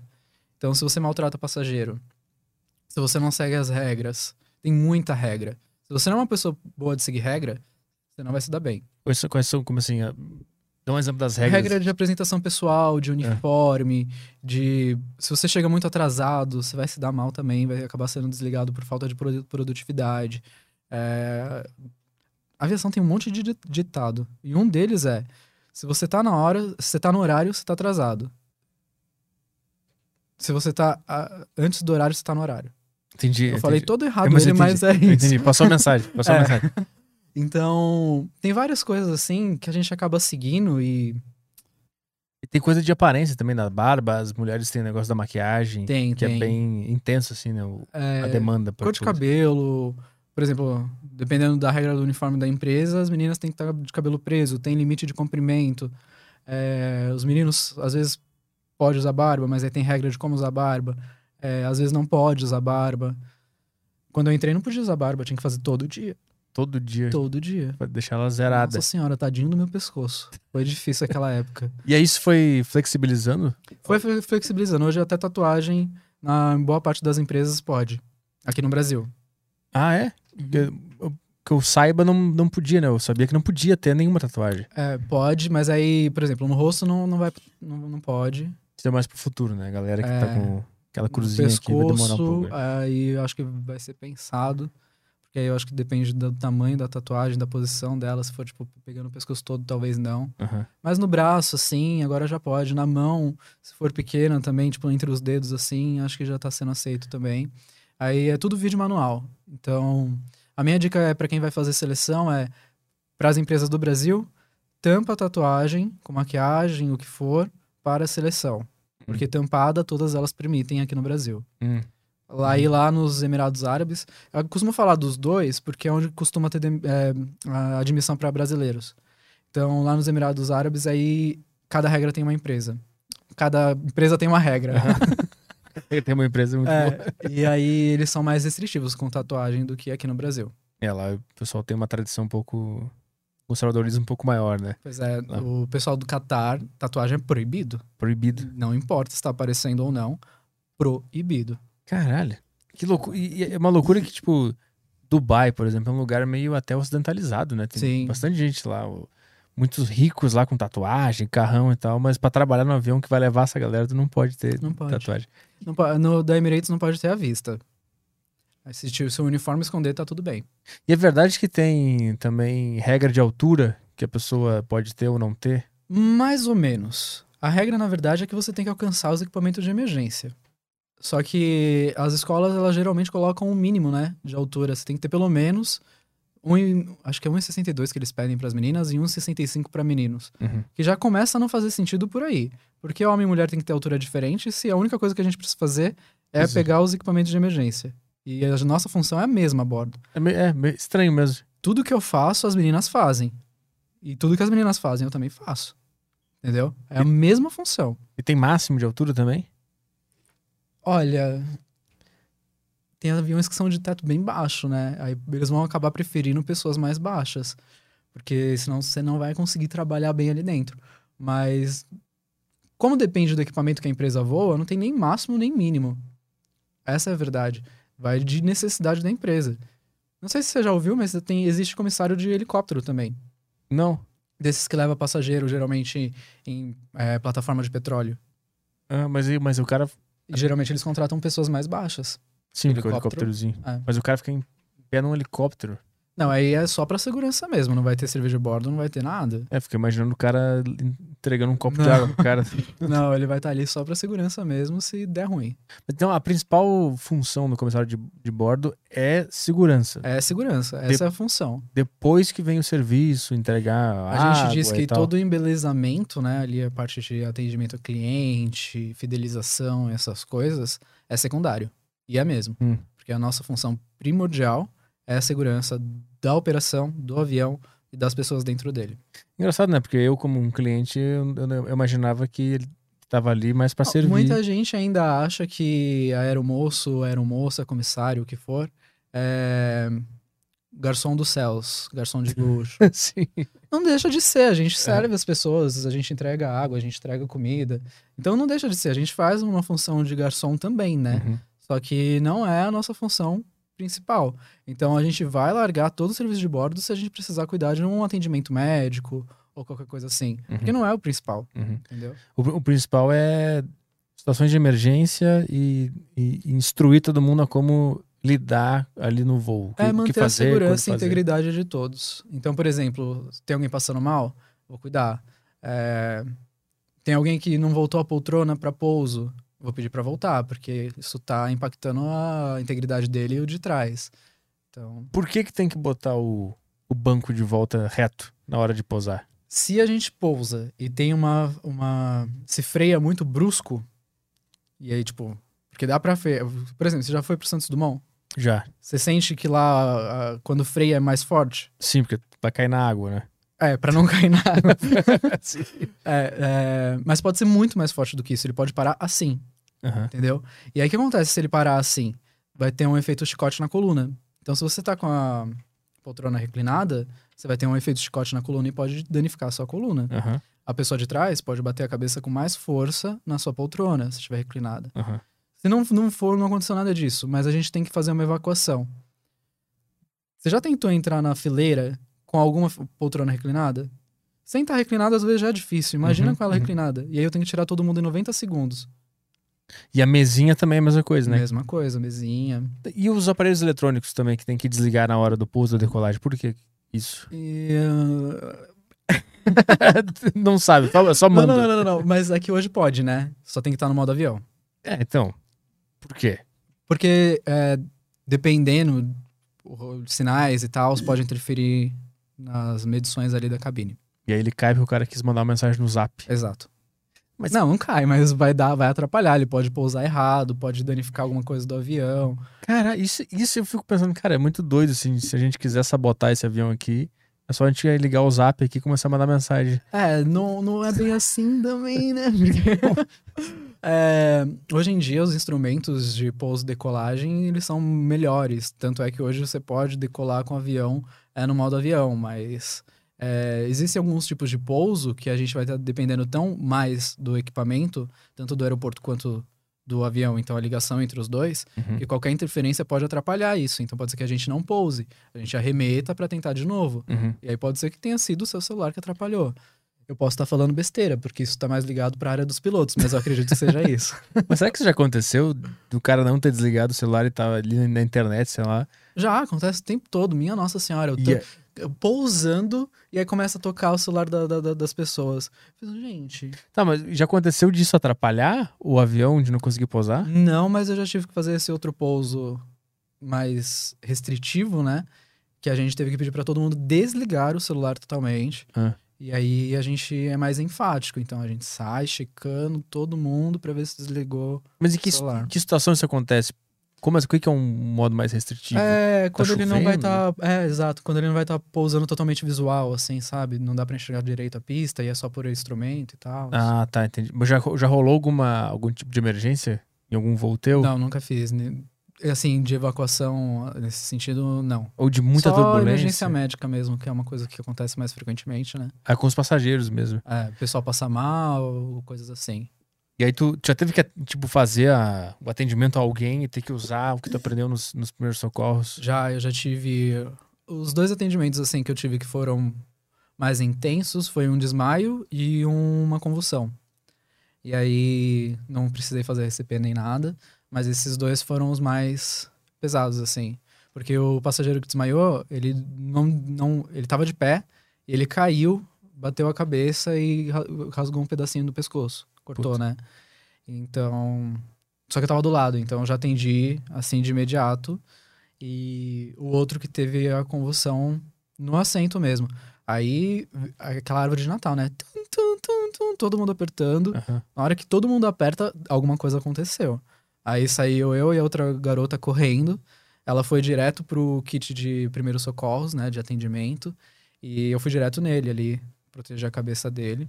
E, cara, é muito engraçado, porque a gente faz o treinamento e a gente não sabe como a gente vai agir até a hora que acontece. Mas é aquela história da, da memória corporal, muscular. Aham. Então você age primeiro, faz tudo que você aprendeu, que você está condicionado, e aí depois você vê o que faltou, o que precisa e tal. Mas a, a- é, o nosso treinamento é muito focado para primeiro ação, depois questionamento. Então a gente tem muito condicionamento em tudo para poder agir sem pensar Aham. e depois ver se tá tudo certo. Mas existe alguma técnica que eles aplicam pra vocês agirem antes de pensar? Porque eu- a nossa, nossa primeira intuição é ficar racionalizando, né? Quando Pois as é. coisas É acontecem. condicionamento mesmo. Então, aconteceu isso que você faz. Faça. Entendeu? Tanto é que a prova, a gente faz prova NAC todo ano. Aham. E aí a prova NAC é prática. E aí a gente faz na prática. Então, RCP, ó, passageiro inconsciente não respira. O que você faz? Só que aí você não vai falar o que você faz, você vai fazer. Entendi. Uhum. E aí isso traz esse É condicionamento. tipo uma, uma prova, tu não, não vai dizer o que tu vai fazer, tu vai fazer especificamente. Mas e como é que resolveu esse cara da convulsão? É, ele parou com a convulsão e aí depois de um tempo volta, né? Só que aí a gente chamou o médico a bordo, não tinha, chamou o enfermeiro, qualquer pessoa da área da saúde, quem desse pra ajudar. Tinha enfermeiros e aí eles ajudaram a gente no atendimento. Tinha ele ficou bem depois. tinha uma causa, alguma coisa? Ele nunca, ele disse que nunca tinha tido. Geralmente pessoas que têm convulsão, ela já tem uma predisposição pra isso, né? Pelo que me disseram. Uhum. E mas ele disse que nunca tinha tido. Então eu acho que aí depois do pouso, desceu com a ambulância do aeroporto, né? É, Mas aí depois do pouso, eu acho que acho não, a gente sugeriu, né, que ele Claro. procurasse um atendimento especializado pra ver, porque provavelmente alguma coisa aconteceu. E o do desmaio era o quê? Do desmaio era um argentino. Era um voo. Da, eu acho que era Argentina-São Paulo que eu tava fazendo. Madrugadão. Sempre acontece à noite essas coisas comigo. Madrugadão. E aí ele levantou pra pedir água. E aí eu virei pra pegar água. Na hora que eu virei pra entregar, ele caiu. E a gente tava. Agora eu tava lá na frente, não tava lá atrás. e aí ele caiu e bateu a cabeça na porta do comandante. O comandante achou que a gente tinha batido um trolley lá, de tão barulho que fez. Não pode. O trolley é aquele carrinho, né? Tá. E. E aí eu já ajoelhei ali na hora. Senhor, senhor. Pra ver se ele voltava. Senhor, senhor. pra ver se ele voltava. E aí eu não sei de onde eu tirei braço. Foi um braço pra cada lado. Consegui pegar papel no banheiro que tava ali na frente. É, pra segurar, estancar o, sang, o sangramento, porque eu tava sozinho ali, não ia dar tempo de abrir kit nem nada. Então. E a outra mão no interfone pedindo ajuda do pessoal que tava lá atrás pra alguém vir me acudir. Uhum. E fiz tudo ali que tinha que fazer. Aí ele voltou. Quando a pessoa volta, assim, ela volta meio, né? Grog. É. E aí a gente sentou ela ali no assento, conversou um pouco, pegou os dados e tal. Engraçado, a gente acha que nesses momentos todo mundo vai ficar curioso em cima. Nada. Ninguém, os outros passageiros, eu digo. Fica só aquelas cabecinhas assim, não fica? Um tava na revista, olhou pra cima, voltou pra revista. Não é comigo. Não é comigo. Se resolvam. O da convulsão, que chamou mais atenção, porque a gente acendeu todas as luzes e ele tava, acho que na 4, 5, tava ali na frente e ele tava na janela. Então, os passageiros que estavam atrás todos saíram da fileira, né? Uhum. Porque na hora que eu cheguei, não tinha ninguém ali. Eu já entrei direto atrás pra proteger a cabeça dele. E, e a maior parte dos passageiros, inclusive, queriam sentar em outro lugar depois, porque ficaram assustados. Vai que pega, né? Que- Mano, é muito diferente, assim, a reação que eu achava que as pessoas teriam. Não, geralmente o pessoal afasta. Engraçado que, que se fosse na rua, ia, ia, todo mundo ia ficar em volta, né? Pois é. Pra olhar. Lá, lá no, no avião. Às vezes eu acho que talvez seja confiança no nosso trabalho, espero É. que seja, porque, tipo, ah, eles já estão tomando conta, eu não preciso nem Uhum. me preocupar. Espero que seja isso. E o do desmaio, ele falou alguma coisa que, que pode ter sido? Não, eu acho. Não sei se ele. Eu não lembro agora. Eu- eu- A gente conversou na, na época, mas faz muito tempo esse do desmaio. Não lembro se ele fazia muito tempo que ele não tinha comido, Ah, alguma coisa ne- nesse sentido. Assim, não era nada, tipo, que parecia muito sério. o cara era um fugitivo. O cara não tava duas semanas sem comer, fugindo. Pois é, imagina. É, muita gente vai pro avião sem comer. Com medo de enjoar, né? Medo de enjoar e acaba enjoando porque não comeu. Já pegou algum, algum caso de, de ter algum fugitivo, algum criminoso no avião e a polícia ter que parar? Ninguém sai desse avião? Nunca aconteceu isso? Não.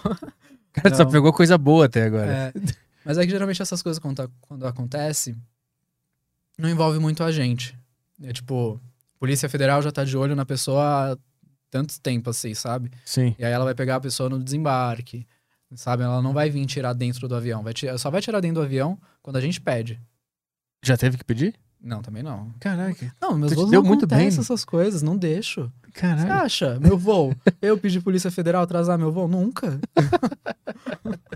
Eu te perguntei isso porque eu lembrei agora que tem al- al- algum cara recente aí que os caras pegam. Não deixaram ninguém desembarcar porque tinha um, um possível criminoso dentro do avião. E aí ninguém podia desembarcar. Eles, a polícia entrou lá, pegou o cara, foi embora, depois liberou o desembarque. Nunca, nada disso. Caralho, tu mandou bem. 11 Eu anos. tô lembrando. No máximo de segurar desembarque assim pra vir retirar é quando alguém passa mal e aí tem que sair na ambulância, mas. Ou com atendimento médico, né? Que é na ambulância, mas. Não. Essas coisas parecem que acontecem muito, mas elas são meio que raras. É. É, graças a Tu Deus. entrou uma história de, de, de companheiro de, de, de profissão que acontece alguns absurdos, algumas coisas muito estranhas.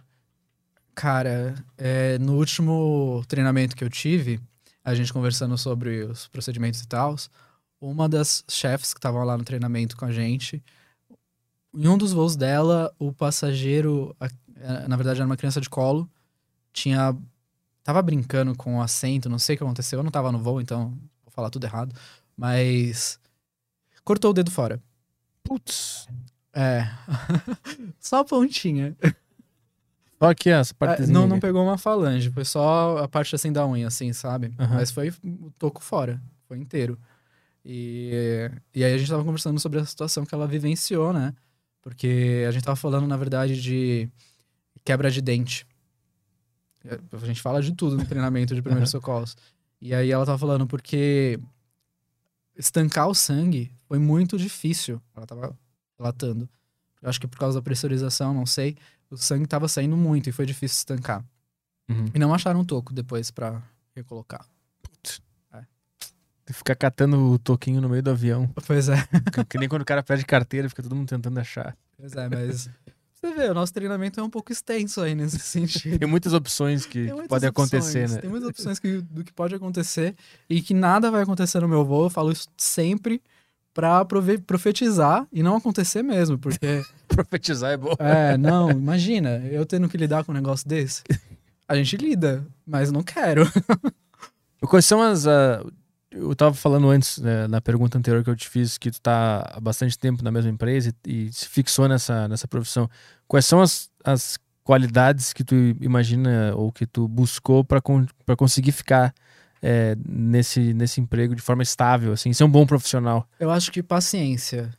Eu acho que paciência é a palavra-chave, porque às vezes você precisa ter paciência com o momento que o mundo vive, às vezes você tem que ter paciência com a empresa, e às vezes você tem que ter paciência com o escalador, com os colegas, com os passageiros. Uhum. Então, são.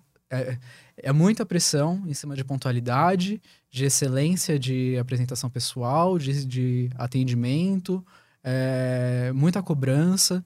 Então, ser paciente e, e ter uma maturidade ali, porque você tem que ser muito responsável pelo que você está fazendo, você tem que ter. Tem que continuar estudando, porque o manual tem que estar na ponta da língua. Nas provas, você tem que saber responder tudo. É, pode ser que tenha uma inspe- inspeção da ANAC e eles podem me perguntar qualquer coisa, eu tenho que saber responder. Uhum. É, mas eu acho que paciência é a, a questão-chave, porque com paciência você consegue lidar com tudo. Às vezes você tem umas situações bastante estressantes. É, por exemplo, teve uma época aí atrás, faz tempo já, mas a escala que eu recebia não é a que eu fazia. Porque eu apresentava pro, pro, no aeroporto para fazer, por exemplo, Congonhas Santos Dumont, mas chegava lá eles me acionavam, eles me trocavam de voo e me colocavam em outro voo que era pernoite, eu não ia pernoitar, Uhum. e aí era cinco dias e eu ia fazer um bate-volta. Então, existem momentos da aviação que são bastante desafiadores. Uhum. Então, se você não tem paciência e saber que esse momento vai passar, é, você acaba surtando. É o que a gente fala, né? Turbulência passa. Mas no início essa, essa pressão te pegou, assim, quando tu não tinha tanta experiência? Pegou, pegou. Chegou a surtar? Cheguei, cheguei. Por quê? em qual momento? Eu tive um ataque de ansiedade lá atrás. Nessa época de muita troca de escala, tava bastante difícil. E aí eu cheguei a dar INSS de psiquiatria. Porque eu tive um ataque de ansiedade. Porque tu não tinha uma rotina. eh, O que, que tava faltando? O que, que eu tava não sabia o que que ia acontecer na minha vida, tipo, mais. Aham. Eu não tinha perspectiva de futuro, eu não sabia. A gente estava passando por uma crise, não sabia se eu ia ter emprego ou não. Uhum. Eu chegava para trabalhar, só tinha cobrança, não tinha é, qualidade. É... Chegava para trabalhar também, não sabia que eu, quando eu ia voltar para casa, então, sabe, tava totalmente desregulado ali. E aí eu dei uma surtada. Mas hoje, por exemplo, a gente tá passando por outra crise agora e eu tô muito tranquilo. Mas porque eles melhoraram? Eu melhorei. Tu melhorou? Eu melhorei. A empresa também, né? A empresa vai amadurecendo todas elas. É, mas eu acho que eu atribuo isso mais à minha melhora, porque uhum. isso faz parte da aviação. A aviação é cíclica. Então a gente tem momentos de crises na aviação. Hoje foi uma aviação, uma, uma crise global, né? Uhum. Mas a gente sempre vai ter crise na aviação. Então, momentos de grandes melhoras, muitas contratações e momentos de retrocessos, onde tem algumas demissões. Por que acontecem essas crises? Por causa do, da outra crise econômica que, que faz a população não voar tanto? É, é, às vezes, gerenciamento, crise econômica, situações que ninguém estava esperando, por exemplo, a pandemia. Uhum. É, situações, sei lá, a gente é muito influenciado pelo que acontece com o dólar. Então, a elevação do dólar, foguete sem. Sabe? Uhum, Coisas uhum. afetam. Mas tu precisou procurar alguma ajuda para conseguir lidar com isso? Sim, na época fiz terapia, terapia fiz tudo. E tu segue fazendo ou já? Não, hoje eu não faço mais. Precisaria, né? Porque ninguém é normal, mas, mas não tô fazendo mais não. Mas esse lance de não ter a, a rotina não afeta tua saúde, tua alimentação? Tu consegue ah. se exercitar? Com... Consegue acompanhar uma série, por Detesto exemplo? Detesto exercício. mas eu tento. É...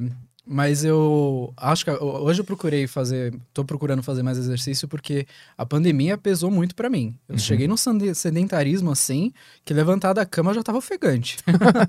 é foda. É, então, e aí, agora que a gente tá voltando a voar com mais frequência, porque eu fiquei muito tempo parado, Agora a gente tá voando voar com mais frequência, eu não tava dando conta. O serviço é pesado. Uhum. Mesmo não tendo serviço de bordo, é pesado. As portas são pesadas, é, é pesado. E aí eu não tava dando conta, não, tava ficando destruído. Eu fiz, não vou voltar a fazer exercício. Então, assim, a gente tem que se cuidar muito. É... Alimentação. Eu tento fazer as alimentações nos horários corretos, nem sempre é possível, mas sempre que eu posso fazer uma boa alimentação, eu faço. Pois é, tu não pega muita diferença de fuso, né? Porque tu faz mais nacional. Não, o máximo aqui... de fuso que eu peguei eram três horas de diferença. Mas é de boa. Mas eu fico imaginando como é que é a tua, a tua vida no dia a dia, assim. Tu não tem uma, uma rotina fixa, que tu acorda, faz tal coisa. E é que nem a maioria das pessoas tem de um é, trabalho não, mas eu acho que uma rotina assim é superestimada. É, tu não, não, é que se eu não tiver rotina, eu enlouqueço e me mato. Aí é o é, problema. O pessoal fala do poder do hábito. Aham. Uhum. Gente, que hábito que eu vou fazer? É, mas a acho gente... que o não ter um hábito se torna um hábito. É, então, no, no a gente cria hábitos diferentes. A nossa rotina, ela é diferente. Por exemplo, eu tenho uma rotina no hotel. Eu, eu não dependo muito de horários. Eu tenho uma, por exemplo, eu vou chegar, vou tomar banho. Se for de noite, eu vou dormir. Se for de dia, eu vou dormir. Porque eu acabei de chegar de voo, vou estar cansado. Uhum. É... Tenho uma rotina em casa. Eu tento manter os meus horários regrados, assim, perto do horário certo de comer. Mas se não der também, tudo bem, na próxima que der, tô resolvendo. Mas a gente tem rotina também. Só que ela é uma é diferenciada, mas tem rotina. Eu faço as mesmas coisas nos hotéis. Tipo, chego, descanso, saio para comer no restaurante que todo mundo vai sempre, volto pro hotel, entendeu? Uhum. Às vezes numa volta na praia, adoro pernoite em praia. Deve ser bom. É bom pra mim. Mas como é que tu fica quanto tempo na tua casa, no teu apartamento por semana? Aí fica difícil de falar por semana, mas por mês eu tenho que ter 10 folgas, né?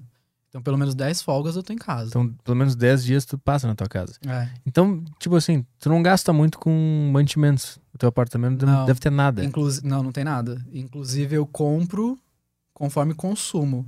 para consumir, na verdade, porque senão estraga. Uhum. Não dá para comprar tem uma banana, tu não pode ter não banana posso em casa. ter banana em casa porque ela vai apodrecer. Salada eu compro pro dia. Então o custo de vida de um cara que trabalha com isso é, é ótimo. Tu só paga o teu aluguel e não precisa pagar. A conta de luz deve vir dois reais também. Teve meses. É durante a pandemia eu passei muito tempo em casa. É, mas, mas eu sempre gosto de falar pré-pandemia, porque aí dá pra gente ver como é a aviação normalmente. Uhum. É, teve meses que veio zerada ficou pro próximo mês, porque eu não tive consumo suficiente. É mesmo? É. Caralho, maravilhoso. Maravilhoso. que... é. Só que além, eu tenho essas 10 folgas, às vezes um pouquinho mais, aí tem do, as 12 horas de descanso e tal, né? Pré-folga. É... Eu não ficava em casa, não. Então, eu passava em casa pra trocar mala. Chegava em casa, pegava a mala pra ir viajar pra não sei pra onde. O cara tem que ser meio hiperativo, então, pra trabalhar com isso. Ih, eu sou totalmente oposto de imperativo. Como? Mas Pois Como? é, não sei, mas. é, não sei. Mas eu não ficava em casa. Eu tava sempre na rua, sempre fazendo alguma coisa. E passava em casa pra dormir e trocar mala. Mas tu não sente falta de ter um lar? Um lugar que tu considera aquele lugar que é o teu lugar, que tu tá bem ali? Não. É que eu fico imaginando eu nessa situação. Eu não consigo. Eu preciso ter a minha casa, o meu lugar, assim. E eu gosto de ficar em casa. Na minha casa. Eu não eu gosto de ficar em saindo. casa também. Mas eu gosto Dez de não dias. ficar em casa também. Eu sou uma pessoa con- contraditória. Fica difícil tirar de base, porque o que eu gosto eu não gosto, eu gosto também e tá tudo bem. É sobre isso. Segue a vida. Tem 10 dias pra ficar em casa e não fica em casa. É, Mas hoje, tu gosta de estar em casa também. é, hoje na pandemia eu fico, né? Porque precisa. É, tava ficando bem mais, agora que tá começando o mundo voltar. Mas aí o que, que eu fiz? Nossa senhora, eu fiquei sedentário, só assisti séries da Netflix e, e, e jogo, jogo online. E muito delivery. E muito delivery. Não, não, eu, fa- eu- Então, aí, é, é, tá aí, eu prefiro fazer a minha comida pra tentar manter uma alimentação melhor. Inclusive, você estava falando de alimentação.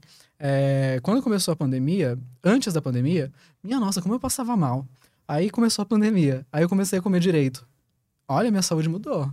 Eu fiquei sedentário, mas a alimentação ajudou pra caramba, eu não passei mais mal. Porque quando tu tava sempre trabalhando, comia muito mal.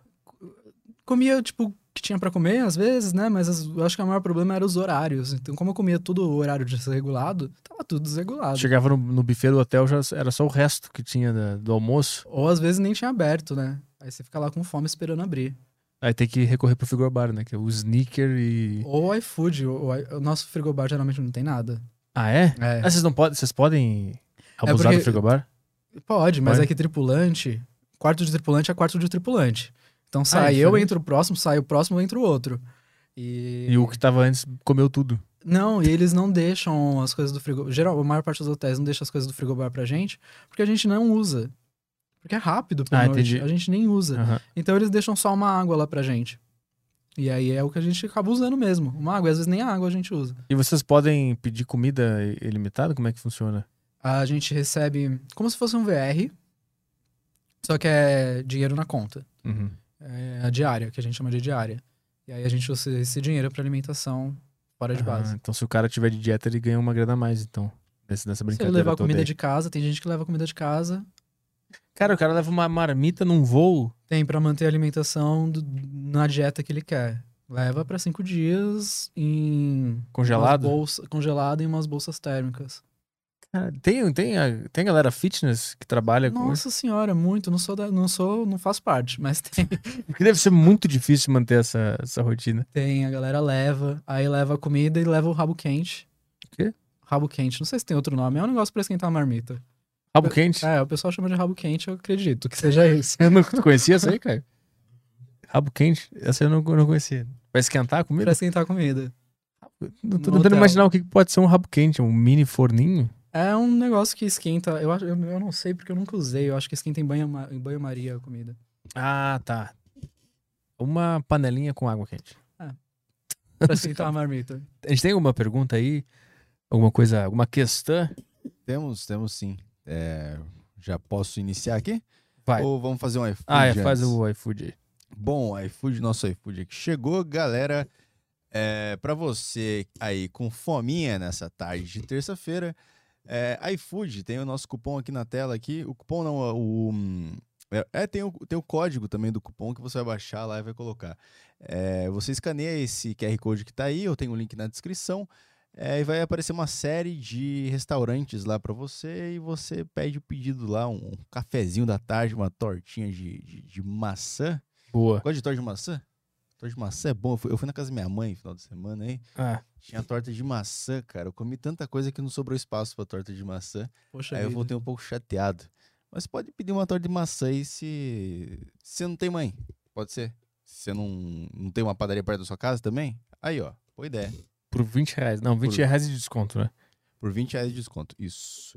É, A gente pediu aqui umas frutinhas, umas, uns mamãozinhos. É mamão ou é aquele negócio que eu sempre peço que você Melão. gosta? Melão. Melão. Melão e pão, pãozinho de queijo. Esse vai ser nosso cafezinho da tarde aqui. Porque nós somos o único podcast fitness do Brasil. Isso. Nós não pedimos esfirra, hambúrguer, nada disso. A gente pede fruta, pão de queijo gourmet e um cafezinho, né? É, um cafezinho. Ah, cafezinho tem lá embaixo. Vocês querem um cafezinho? Obrigado. Nada? Quer buscar um- fazer uma pergunta e buscar um cafezinho? Vai, vamos fazer. É, eu acho que eu acho que é o ideal, né? Vamos lá. Perguntinhas aqui. Boa tarde, caras. Já de cara vamos à clássica. Existem pilotos de avião anões? Ah, não, já já tinha que ter guardado. Essa é uma clássica, foi a primeira vez é aqui, aqui no. Aderiva aqui. Ah, a gente tá. sempre pergunta pro cara que vem aqui, independente da área que ele trabalha, se ele já trabalhou com anão. Ah, não pilotos. Pilotos não. Tem Como no assim? aeroporto, né? De despachante, check-in, essas coisas. Mas piloto não tem, não. Então já viu anão, então.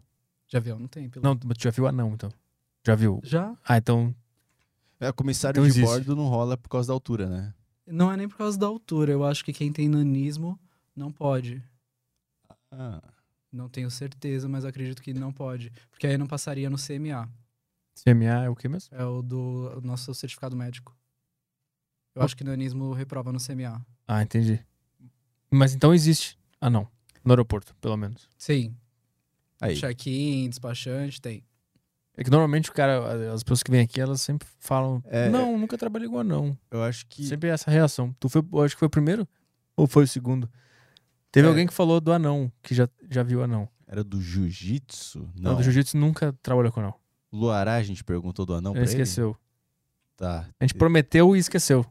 A gente trabalha. É, porra. A aviação tem bastante uma questão de integração, in- inclusão, Uhum. essa palavra, né? Então, de- dependendo da área, se for permitido para a função, né? Tem gente de tudo quanto é jeito. Não tem discriminação quanto a isso, não. Boa. Bom, vamos lá para as próximas. Tem umas em áudios aqui, áudio aqui também.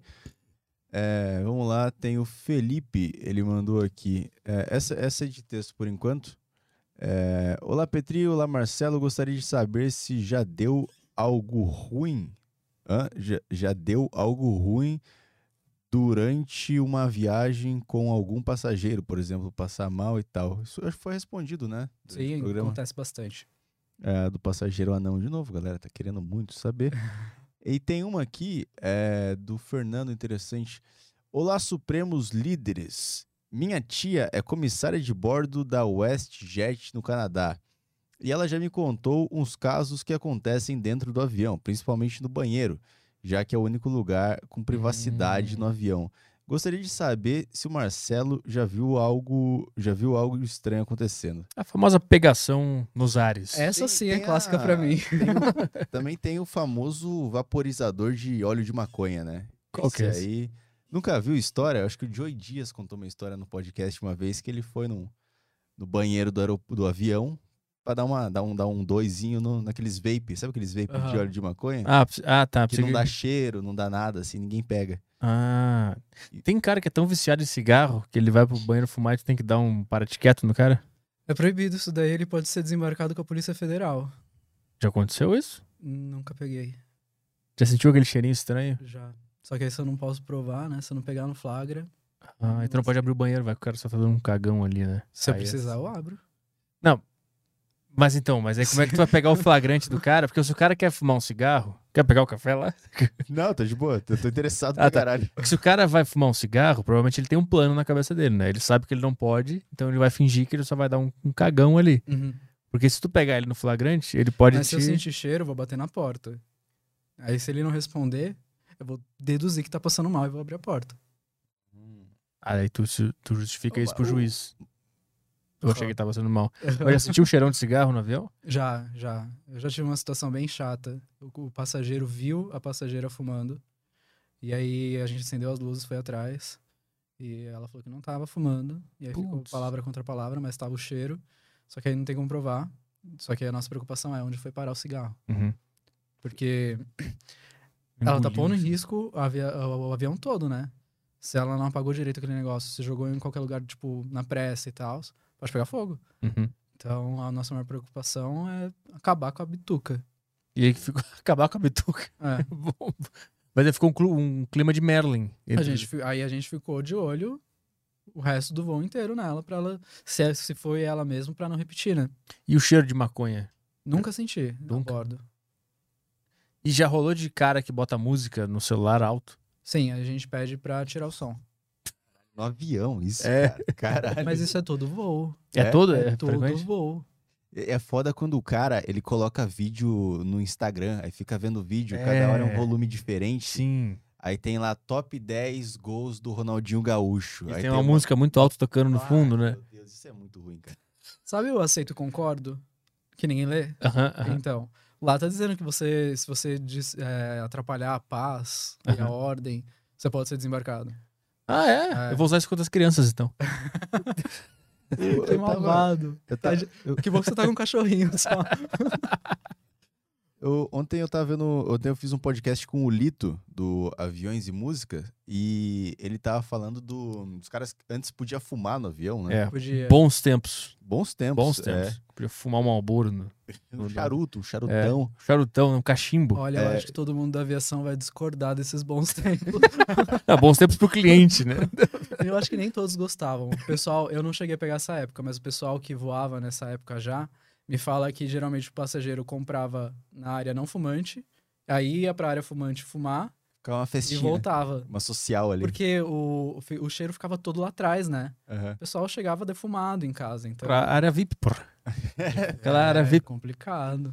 Mas O, o Lito é uma pessoa melhor pra responder as questões técnicas que, que eu respondi aqui, provavelmente tudo errado. Ah, legal. Pô.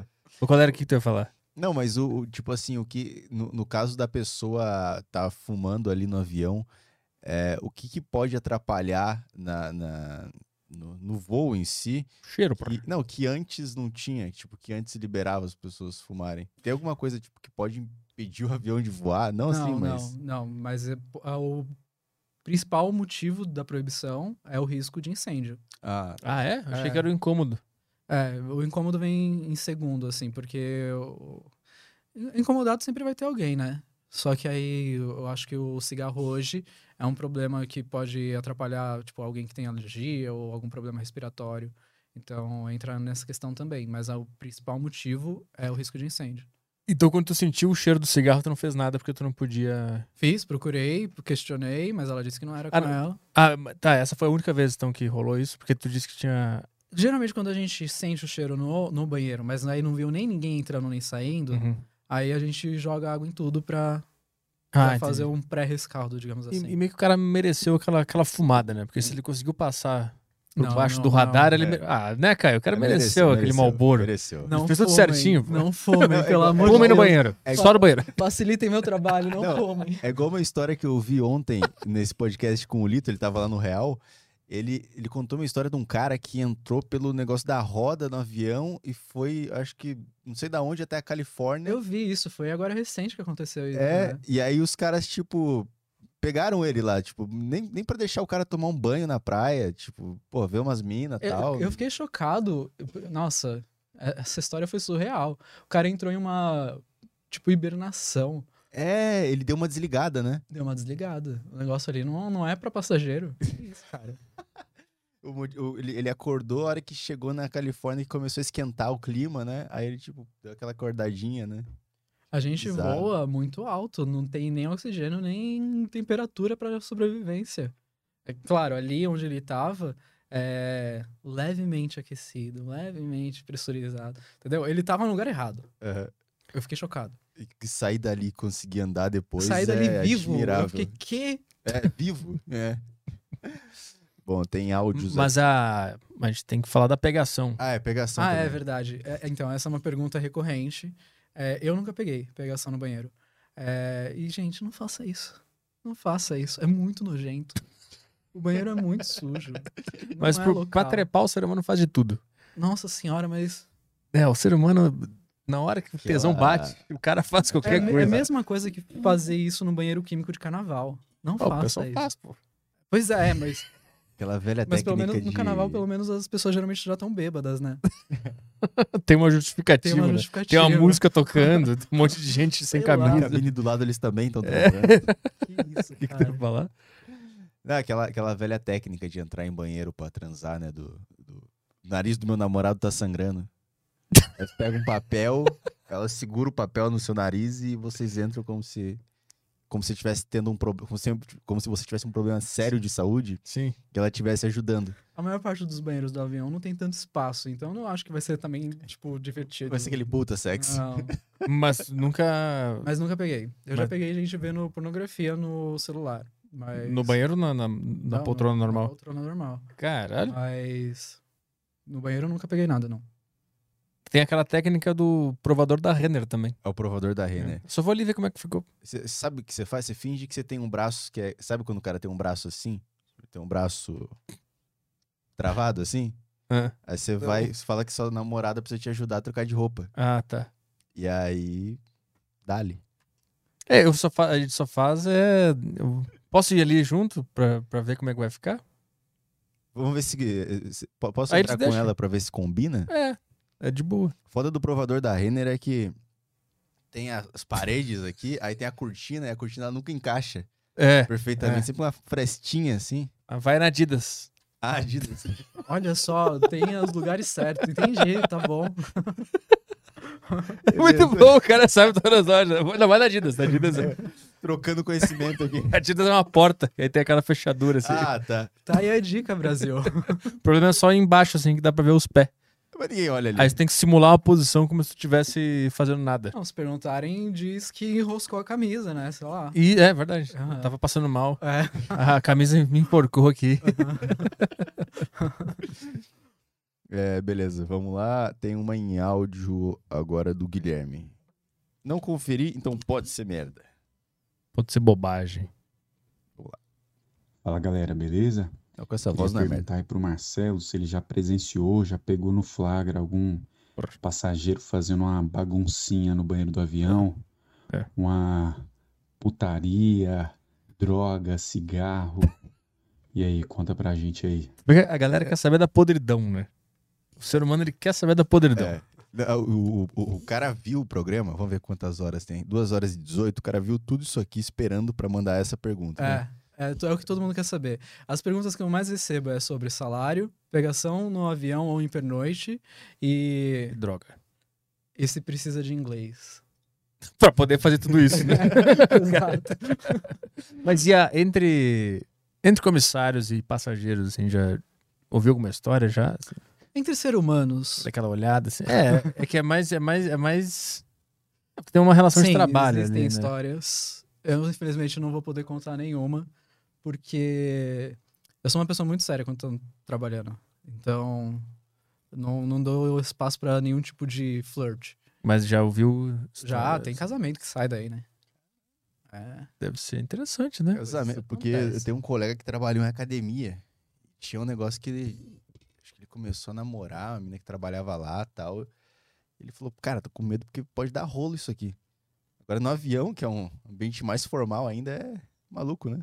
É, mas aí tem que ser sempre da parte do passageiro para o tripulante, não ao contrário, né? Porque aí você pode ser reportado pra dar ruim. Mas Ah, aí se o claro. passageiro te deu um telefone e aí fora do Ah. avião você ligou, Ah, rola aquele bilhetinho, assim. rola aquele guardanapo sagaz. Caralho. Caralho. Tem na... Né, Mas eu já disse que eu acho que eu tô fazendo alguma coisa errada, porque nunca aconteceu comigo. Eu acho que eu sou muito sério mesmo. Tem que dar uma olhada mais firme. É, pois é, mas meus amigos, todos eles falaram que já receberam. Aí eu fiquei, ué. Deve ser uma maravilha, né? Chega na cidade que não é onde tu mora, vai pro hotel. Deve ser uma um sensação. já. É, deve ser uma sensação libertadora, né? Coisas acontecem, né? Como não? Como Deve ser não? maravilhoso. No... Tem a série. Eu não sei se eu falei no programa ou em off. Que eu tava falando da série da HBO, que é A Comissária. E ela tem uma vida muito doida lá. Toda a cidade que ela vai, ela sai, faz e acontece. E aí, numa dessas, ela, ela conhece um cara em Bangkok.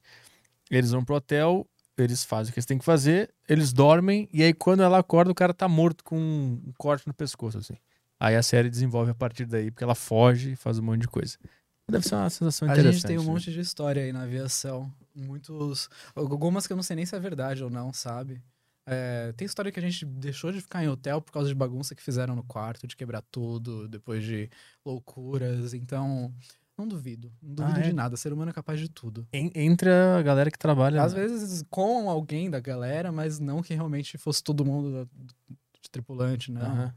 Galera, galera às vezes dá uma surtada, né? É que deve Passa ser o ser uma- humano. É que deve ser muito tentador. Tu tá longe de casa, num lugar desconhecido, cheio de gente. E aí tem a galera da cidade, né, Kai? Como que é? Galera da cidade? É que deve ser tentador. Tu tá Conhecer sempre, pessoas lugares. sempre, Ah. sempre fora da tua cidade, fora, longe de casa. Ah, isso é foda. Ninguém te conhece, pode fazer a merda que. Eu que bebo bastante. É verdade. Eu que bebo bastante quando vou pra outros lugares que as pessoas não me conhecem. Mas ainda bem que estamos casados Não, casa... e não, muito não, felizes, Não tô falando né? disso, eu tô falando, eu tô falando de, de ofender pessoas Ah, tá. de graça, porque eu sou um babaca. Ah, tá. A gente tá falando de uma de quebrar a hipótese. mesa, de... de coisas assim. Mas eu acho que essa visão é uma visão do pessoal que tá fora da aviação. Porque quando você entra, você tá no hotel, Quer dormir. não, você passa na recepção, todo mundo sabe que você é tripulante. Com qualquer roupa que você esteja. Eu não sei o que Ah. acontece. Tripulante sabe quem é tripulante, o pessoal do hotel sabe quem é tripulante. Eu acho que é a forma de andar. Eu não sei, cara. E Eu acho que a gente usa sempre as mesmas roupas, né? A roupa da mala não muda. Aham. E então eu acho que desconcentrei. Ele sempre reconhece o tripulante, então não dá pra fazer Reconhece. merda. Então, ah, exato. Se você fizer alguma coisa, todo mundo vai saber que foi tripulante. Ah, entendeu? entendi. Então se tu chegar no e é hotel seu com uma trabalho, pessoa... você tá ali a trabalho, então você toma cuidado. Sim, então se tu chegar no hotel com alguém, todo mundo vai ficar olhando. Ih, olha lá. É. Ah, tá, tá usando o hotel a da gente tem um empresa. negócio que chama, o nosso rádio peão, chama AFA. Rádio peão. É, que Que isso? é a fofoca da, da, da, Ah, da galera do, da, daquela área, né? A rádio É um aparelho, É. um walkie-talkie. Aham. a gente chama de AFA, Aham. que é a Associação dos Fofoqueiros Anônimos. Ou Aeronáuticos. Tem um grupo no zap das fofocas. Não precisa. A fofoca chega. É um telefone sem fio. E fica famosa. A pessoa fica famosa, todo mundo fica sabendo. Não precisa ser nem nem da mesma empresa. Ah, agora eu quero saber qual é a história mais famosa. A história mais famosa que aconteceu na, na rádio escuta aí. Ai, minha nossa, é que são tantas. Aqui- são muitas mesmo. É... História de alguém casado que não tá sendo tão casado, Ah. sabe? Foi uma bela forma diplomática de falar. Cada quis se comprometer. É, exato. É, Ou uma pessoa que acabou de entrar na empresa e aí todo mundo já conhece o nome da, da, da fulana só batendo po- na porta, entendeu? Tipo, só bater na porta. Ah, entendi, entendi. Uhum, A Samanta só batendo na porta. Exato. Ah, entendi. As coisas assim escapa, todo mundo fica sabendo, é, é- é absurdo. Então tem que tomar cuidado. É bom que ele não se compromete, ele não vai. Ele, ele fica, ele fica Muitos na anos de superfície aqui. diplomacia. É, ele fica na superfície, ele entrega o que tem que entregar e o resto fica com ele. A gente diz que a gente conta o conto, mas não, canto, não conta o santo. Vai lá, mais perguntas. Beleza, tem mais uma em áudio aqui que é do é do Fernando Gabriel. Quer ver que vai ser a mesma? Petri, boa tarde, Banheiro. Vamos lá. Ele, ele, ele mandou uma anterior aqui que era do banheiro. Então, vamos ver. Então boa ele... tarde, Petri. Boa tarde, Caio. Boa tarde, Marcelo. Nós superamos líderes. Gostaria de dizer uma vez que eu fui viajar para o Canadá e minha tia, que também é uma comissária de bordo, colocou na minha passagem que eu era deficiente auditivo. Então, de noite, eu recebi a janta antes que todo mundo do avião. E eu fiquei com puta medo, tirei até o fone de ouvido que eu tava usando. Queria saber se isso dá algum problema, se já viu alguém fazendo isso de propósito durante o voo. Caralho, claramente que tem um problema. Gente, que loucura. Eu acho que, dependendo da empresa, isso não vai adiantar de nada. É, Mas o que você pode fazer, e não dá problema nenhum, é dizer que você tem uma dieta especial. Por exemplo, eu sou. Não, não como glúten. Aí Uhum. eu tenho que ter uma dieta, uma alimentação diferente. Isso você pode solicitar para a empresa, não tem problema. Mas tem que provar que eu não como glúten? Não sei se eles pedem certificado médico, alguma coisa, mas acho que não. Vou começar a fazer isso. E aí o, a refeição vem nominal. E aí, pra gente achar a pessoa, geralmente a gente entrega antes de começar a servir todo mundo. Ah, Mas isso não tem problema, não. Fica a dica. É, mas galera. geralmente é relacionado à alimentação mesmo. Aham. Não a qualquer Alguma tipo de... deficiência. É, aham. Mas tudo bem. Só antes, antes de eu pegar o café, é, já rolou algum. Já presenciou muitos famosos? Tipo. e- Essa é uma pergunta e- também que vem bastante. Já, já levei muita gente famosa. Mas passageiro normal, assim. Nunca nenhum fizeram merda. Situação assim. Nunca pegou um Fábio. um- é, um, um Casa Grande. Falar que às vezes algumas pessoas têm fama aí e no avião não dá trabalho nenhum. É. Mas algumas não, né? Mas eu nunca peguei nenhuma que dê trabalho. Por exemplo, o pessoal falava muito mal de uma cantora que eu gosto muito da voz. É... Anitta. Briguei com a Anitta. Não, a Anitta, acho que a Anitta não anda de avião, não. Ela tem um avião, tem um aeroporto. Mas quando eu atendi, porque me falavam que é, é, essa cantora não olhava nem na sua cara, assim, sabe? Não, que era arrogante. É, mas quando eu atendi, ela realmente tava ali quieta na dela, mas não queria nada. Eu vou insistir, tipo, olha pra mim, Sim. fala comigo, eu tô aqui. Não Mas precisa. ninguém olha, nem o passageiro finge. É, olhar. exato. É que eu, eu acho que às vezes as pessoas têm uma expectativa diferente porque a pessoa é famosa. Sim. Tipo, não, ela vai ter que dar atenção pra todo mundo e ser simpática. Não, gente, às vezes a pessoa tá vindo de gravação atrás de gravação, quer entrar no avião e dormir. Não quer falar com ninguém, tá tudo bem. Eu acho, pra mim tá tudo bem, sabe? Vamos lá? Questões? Vamos lá, tem. ah, já, viu algum, já viu alguma coisa ou passou por alguma experiência macabra ou sem explicação durante algum voo? Essa pergunta é boa. Essa nunca me perguntaram, eu acho. Olha, eu vivo assustando com sombra dentro do avião. Isso não é macabro, assim, sabe? Mas, é, mas a gente tem um sombra. espelhinho pra ficar vendo o, o corredor inteiro do avião, né? Lá atrás.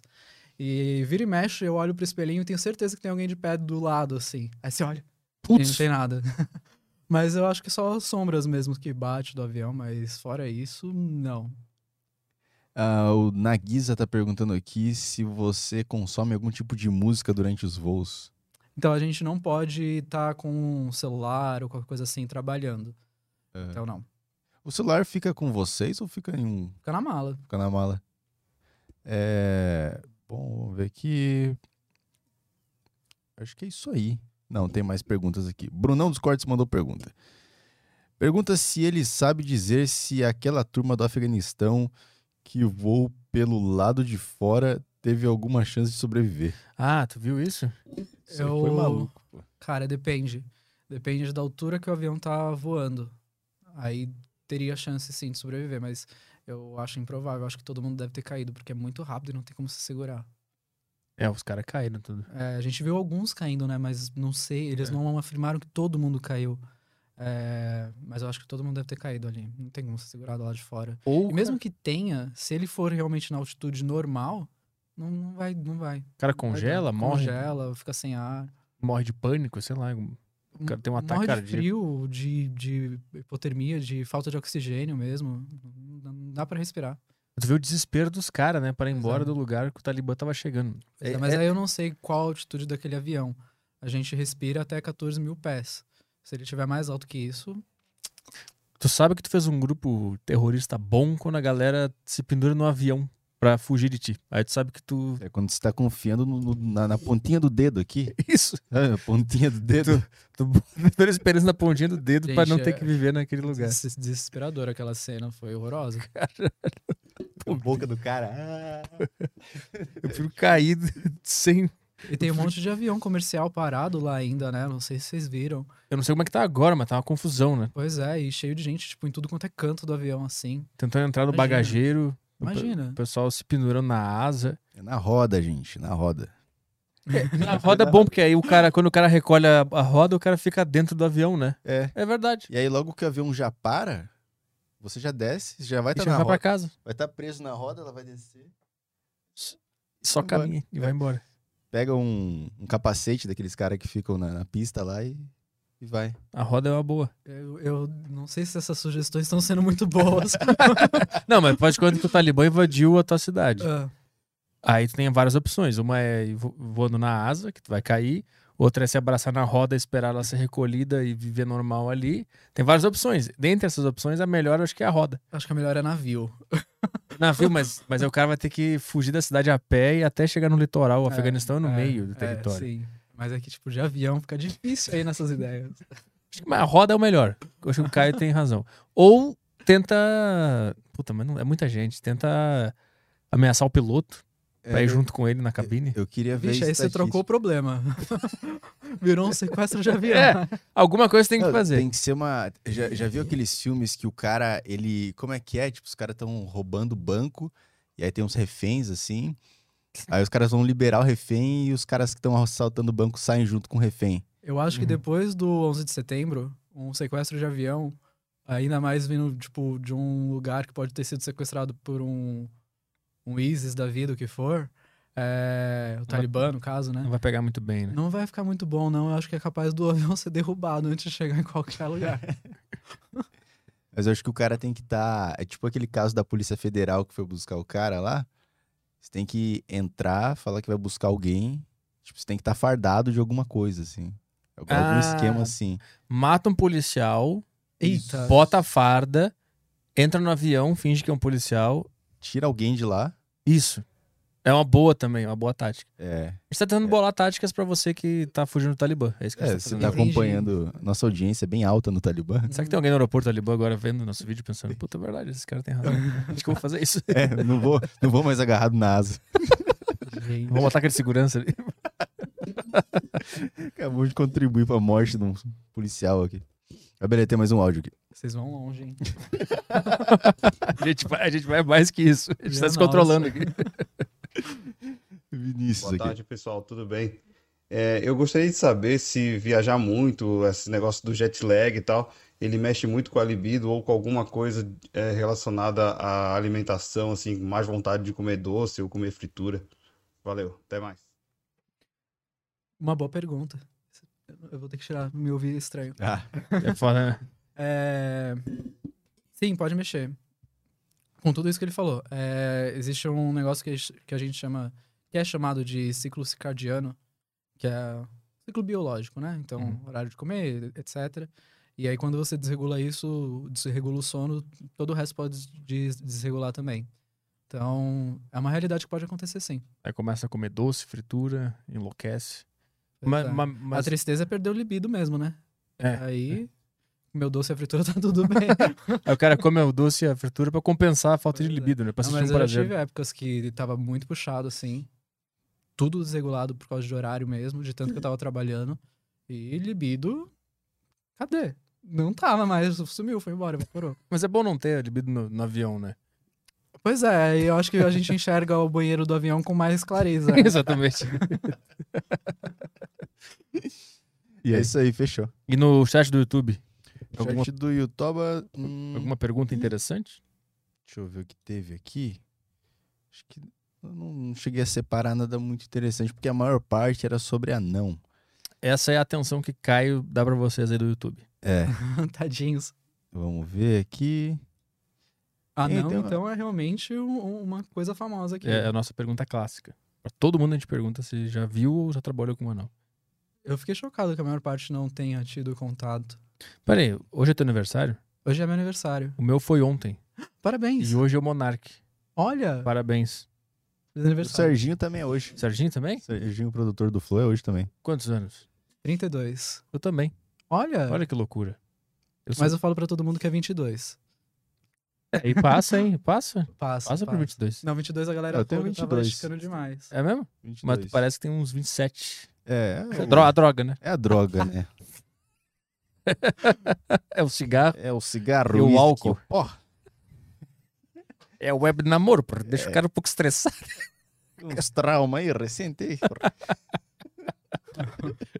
É difícil pra tu, hein? ah, tá complicado. Então, eu marquei pra. A gente marcou pra hoje, porque, como a gente marcou mês passado, eu ainda não tinha escala. Mas eu sabia que hoje ia estar de folga. Porque é aniversário? Folga aniversário. Ah, pô, que legal. A gente podia ter pedido um bolo, alguma coisa aqui no É. iFood. Se a gente soubesse. É, Ah, essa aqui é boa. Já viu algum OVNI? Minha nossa. Não, Não? nunca vi nenhum OVNI. Mas eu Ah. queria muito. Ah, eu, eu- eu- é muito triste me perguntar a história. Já viu? Já aconteceu? No? Não. E, mas já Nada. viu relato de piloto ou de outros comissários que já eu, viram? Olha, quem me conta que já viu, eu acho que na verdade tá me trollando. Eu não sei se eu posso confiar. Entendeu? Ah. Mas o que, que eles falam? Eles viram um negócio? Geralmente o pessoal fala é, de conversa de torre de controle com o pessoal da aviação. Ah, tô vendo tal coisa, basta. Mas OVNI nada mais é do que um objeto voador não identificado, né? Sim. Então a gente não identificou, não sabe o que que era. Qualquer coisa que esteja voando, que a gente não sabe identificar, é um É. ET. Pode ou, ser ou um helicóptero ou um avião. Pode ser um balão, sei lá. Pô, mas o cara vai É. ver, ah, é um balão. Aí é identificável um balão. E se ele sumir do nada porque estourou e tava longe e a gente só viu uma luzinha? Mas um balão com luz? O fogo. Ah, o balão balão do padre? É, balão, balão. Balão é ilegal, tá, gente? Só lembrando. balão é ilegal. É. Até os legais são ilegais? Os que. Não, os grandões, assim, de cesta? É. Não, aí não. Aí, Ah, tá. Ah, o, balão que você solta assim na festa junina não pode. o de gazelle, aquele que, que vai, sobe. Qual Acho balão que- você tá falando? Já viram um negócio Balão, chamado balão. balão de sol? Balão de sol, uma coisa assim, já viram isso? Você Balão fecha o sol. saco, o ar esquenta e sobe? É, Tá é legal também, não pode. é legal também? Pô. E pipa. Pipa não chega tão alto. Mas é que o balão pode prejudicar a navegação do avião, né? Mas na hora da, da decolagem, se vem uma pipa. Não, e não passarinho É, triturado passarinho, na, na- na turbina. Pode acontecer, chama Bird passarinho. Strike. Já pegou um Nuggets? Não, Como é que é? ainda Bird não. Strike? Bird Strike. Nunca pegou. Aque- Aquele, caso do rio Hudson, que a gente tava falando, eu tô falando Hudson, certo? O nome do rio lá em- Eu nos Estados acho. Unidos? É. É o Rudson. É o Rudson. É que a gente É, fala. Rudson. que é o Rudson. É, aquele caso lá foi. Ih, acho que foi Bird Strike. Acho... Ih, eu posso estar falando besteira agora. Será que foi pane no motor? Mas eu acho que foi Bird Strike. Pegou os dois motores, ele ficou sem motor e pousou no rio. Cara, foi nos dois? Foi nos dois, né? Aquele caso. O casalzinho combinou, né? Vamos, vamos se matar. Um Comeu Julieta. não, foram vários. Comeu Julieta de passarinhos. Foram vários. Foram Mas vários. Bird Strike é uma coisa que acontece, sim. Mas E aí geralmente não é nos fudeu, né? dois, né? Aí Aí o fudeu, né? avião voa com um avião com uma turbina só, tá tudo bem. Ah, tá tudo bem. E se, e se cagar as duas turbinas? Aí o cara tem aí que. cai no rio, né? aí o cara tem que conseguir pousar em algum lugar. Tem né? que pousar. Ou em cima de uma casa ou no mar. Você já chegou a ver alguma situação que você pensou assim: é, vou protagonizar o próximo 11 de setembro? Não. Deus Nada. me livre. Olhou para uns caras assim no avião e acho que. Aí é preconceito. Aí É. tá na tua cabeça. Não, mas não tô dizendo que é, que é, que é de alguma religião ou de algum grupo de pessoas. Tô dizendo. Tamanho da barba, cara- É, é. Aí é com você. né? Aí é com você. Não, nunca. É, mas a gente tem vários procedimentos de segurança pra evitar aquilo lá, que aquilo lá se, repi- se repita, né? Por exemplo, hoje a gente, as portas da cabine de comando é blindada. Naquela época não era. Hum. Então, muitas coisas mudaram depois daquilo lá. Beleza. O pessoal tá rindo do Nuggets instantâneo aqui. É, deixa eu ver se tem mais alguma questão aqui. Em voos muito, muito longos, precisa de equipamento ou um médico para casos tipo AVC infarto? A gente. É, o pessoal É já tem os gente lá. pronto-socorro. Não, não precisa, mas a gente tá lá pra isso. É, boa parte dos. al- Depende da regulamentação do país, na verdade. Para os Estados Unidos, por exemplo, a gente tem que ter um DE a bordo, que é um desfibrilador, né? Uhum. Uhum. Um desfibrilador, a gente tem que ter a bordo. Então, esse equipamento ajuda pra caramba. Temos aqui uma pergunta também muito importante. Tá. Música de tensão? Consegue? Consegue aí na, Eu não lembro o nome na dela, agilidade? mas. Tá escrito aí, é É suspense. suspense. Aí. Tá tocando uma música. Essa pergunta é. é- Vou bater um martelo agora. Vamos lá. É uma- Ah, ah, tá. É. É uma pergunta Essa que- última aqui? É uma polêmica que até hoje perdura aí na humanidade. Ai, meu Deus. Vamos lá. Que ela começou, né, há muito tempo. Desde que o, o homem é homem, ele olha pra cima e se pergunta essa pergunta. Ele olha pra frente, no caso. Ele olha pra frente ou pra cima. É. né? Ele se questiona isso. Ele não consegue comer uma fruta em paz. É. Ai, eu tô nervoso. O que que é? É uma pergunta que assola a humanidade desde o início da consciência. Ah, Tu que já esteve lá, lá em cima, Aham. A Terra é plana? Ah, meu Deus do céu, é realmente. Obrigado, gente. Tô indo nessa. É óbvio que a Terra é plana. Não, né, gente? A Ednet perguntou se já deu piriri em você em alguma viagem. Ah, essa pergunta acontece bastante também. Já, já deu. Foi triste. Horroroso. Como é que tu resolveu? Ah, foi no banheiro? Você passou mal o resto do, do voo? Não, é... Passei mal em solo entre as etapas. Ah, Então, tá. Graças a Deus, mas olha, Puta, mas no banheiro do aeroporto é brincadeira, né? eu fui no do avião, não deu Ah, tempo, do- não. Ah, tá. É brincadeira também, não foi fácil, não. Porque o avião é, é aquele. É um, é um vácuo, né? A descarga é um. Um cara suga o negócio. Podia ser mais forte. Porque ficou. Foi difícil. A gente anda com um negócio que chama. Vou fazer agora propaganda não paga da marca. Qual? Fricô.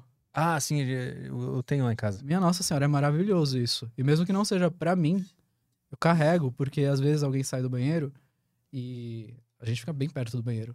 Então, jogar o fricô ali Uhum. ajuda muito. E às vezes não precisa nem ninguém entrar nem sair do banheiro. Às vezes o banheiro já tá azedo. Uhum, uhum. Então, o fricô E pra, e pra onde vai os dejetos? pra um tanque. A galera acha que é jo- jogado no ar, né? Ia ser maravilhoso se fosse jogado no ar. Não, vai pra um tanque que fica lá embaixo. E aí, depois que ele pousa, alguém tem que recolher. Alguém tem que recolher. Bota, é, bota um cano, um negócio cano lá embaixo, um caminhãozinho e tira tudo. Putz. Um tanque. Mas aquilo lá, é- quando dá puxa descarga, ele é um, é um, Ele tem um vácuo. é um vácuo, né? Tem um vácuo. Não tem água, é um vácuo. Não, né? agora tem também. É... Mas é, vai tudo pra um tanque lá. Inclusive, se esse tanque ficar cheio, acabou o banheiro, fica interditado. Ah, é mesmo? Uhum. Mas ele é Você não grande? volta. Quanto- quantos litros pode ter? Litros de merda. É. Depende do avião, Quanto mas li- aí. E depende do que o cara comeu. Mas a pergunta foi muito específica agora. Quantos É... litros de merda? E, e é em tonelada. Ah, é tonelada? É, é, é tanque, aliás. É. É um- Galões. Acho que é em galões que eles Ah, medem. tá, entendi. Eu nem Mas é- lembro a medição, pra você ter uma ideia, mas é muita coisa. A galera então pode soltar um cagote à vontade. Pode, vai à vontade. Até entupir aquele negócio. Pode todo mundo, Entupiu tem outros banheiros ainda, né? E dá pra ir pra outro. Tem todo mundo pode, É, tem mais do que um, geralmente. todo mundo pode mandar uma feijoada antes do voo. Ai, não faça isso, que primeiro você vai ficar. Cara, gases a bordo, tipo gases na barriga mesmo, dói muito. Eu sofri pra caramba esses dias. É. Fui pra Floripa, meu Deus do céu. É verdade, eu também tive esse problema quando eu fui pra Punta Cana. Eu fui com a minha barriga doendo o tempo inteiro, mas por que isso? Gases. Mas por que, que lá em cima piora? Sim, estufa. Estufa não é. Dispersa, abre. Tipo, ele quer escapar. Caralho, então foi por isso que eu tava morrendo. Dói muito. Eu cheguei depois pra ver minha namorada com puta mau humor.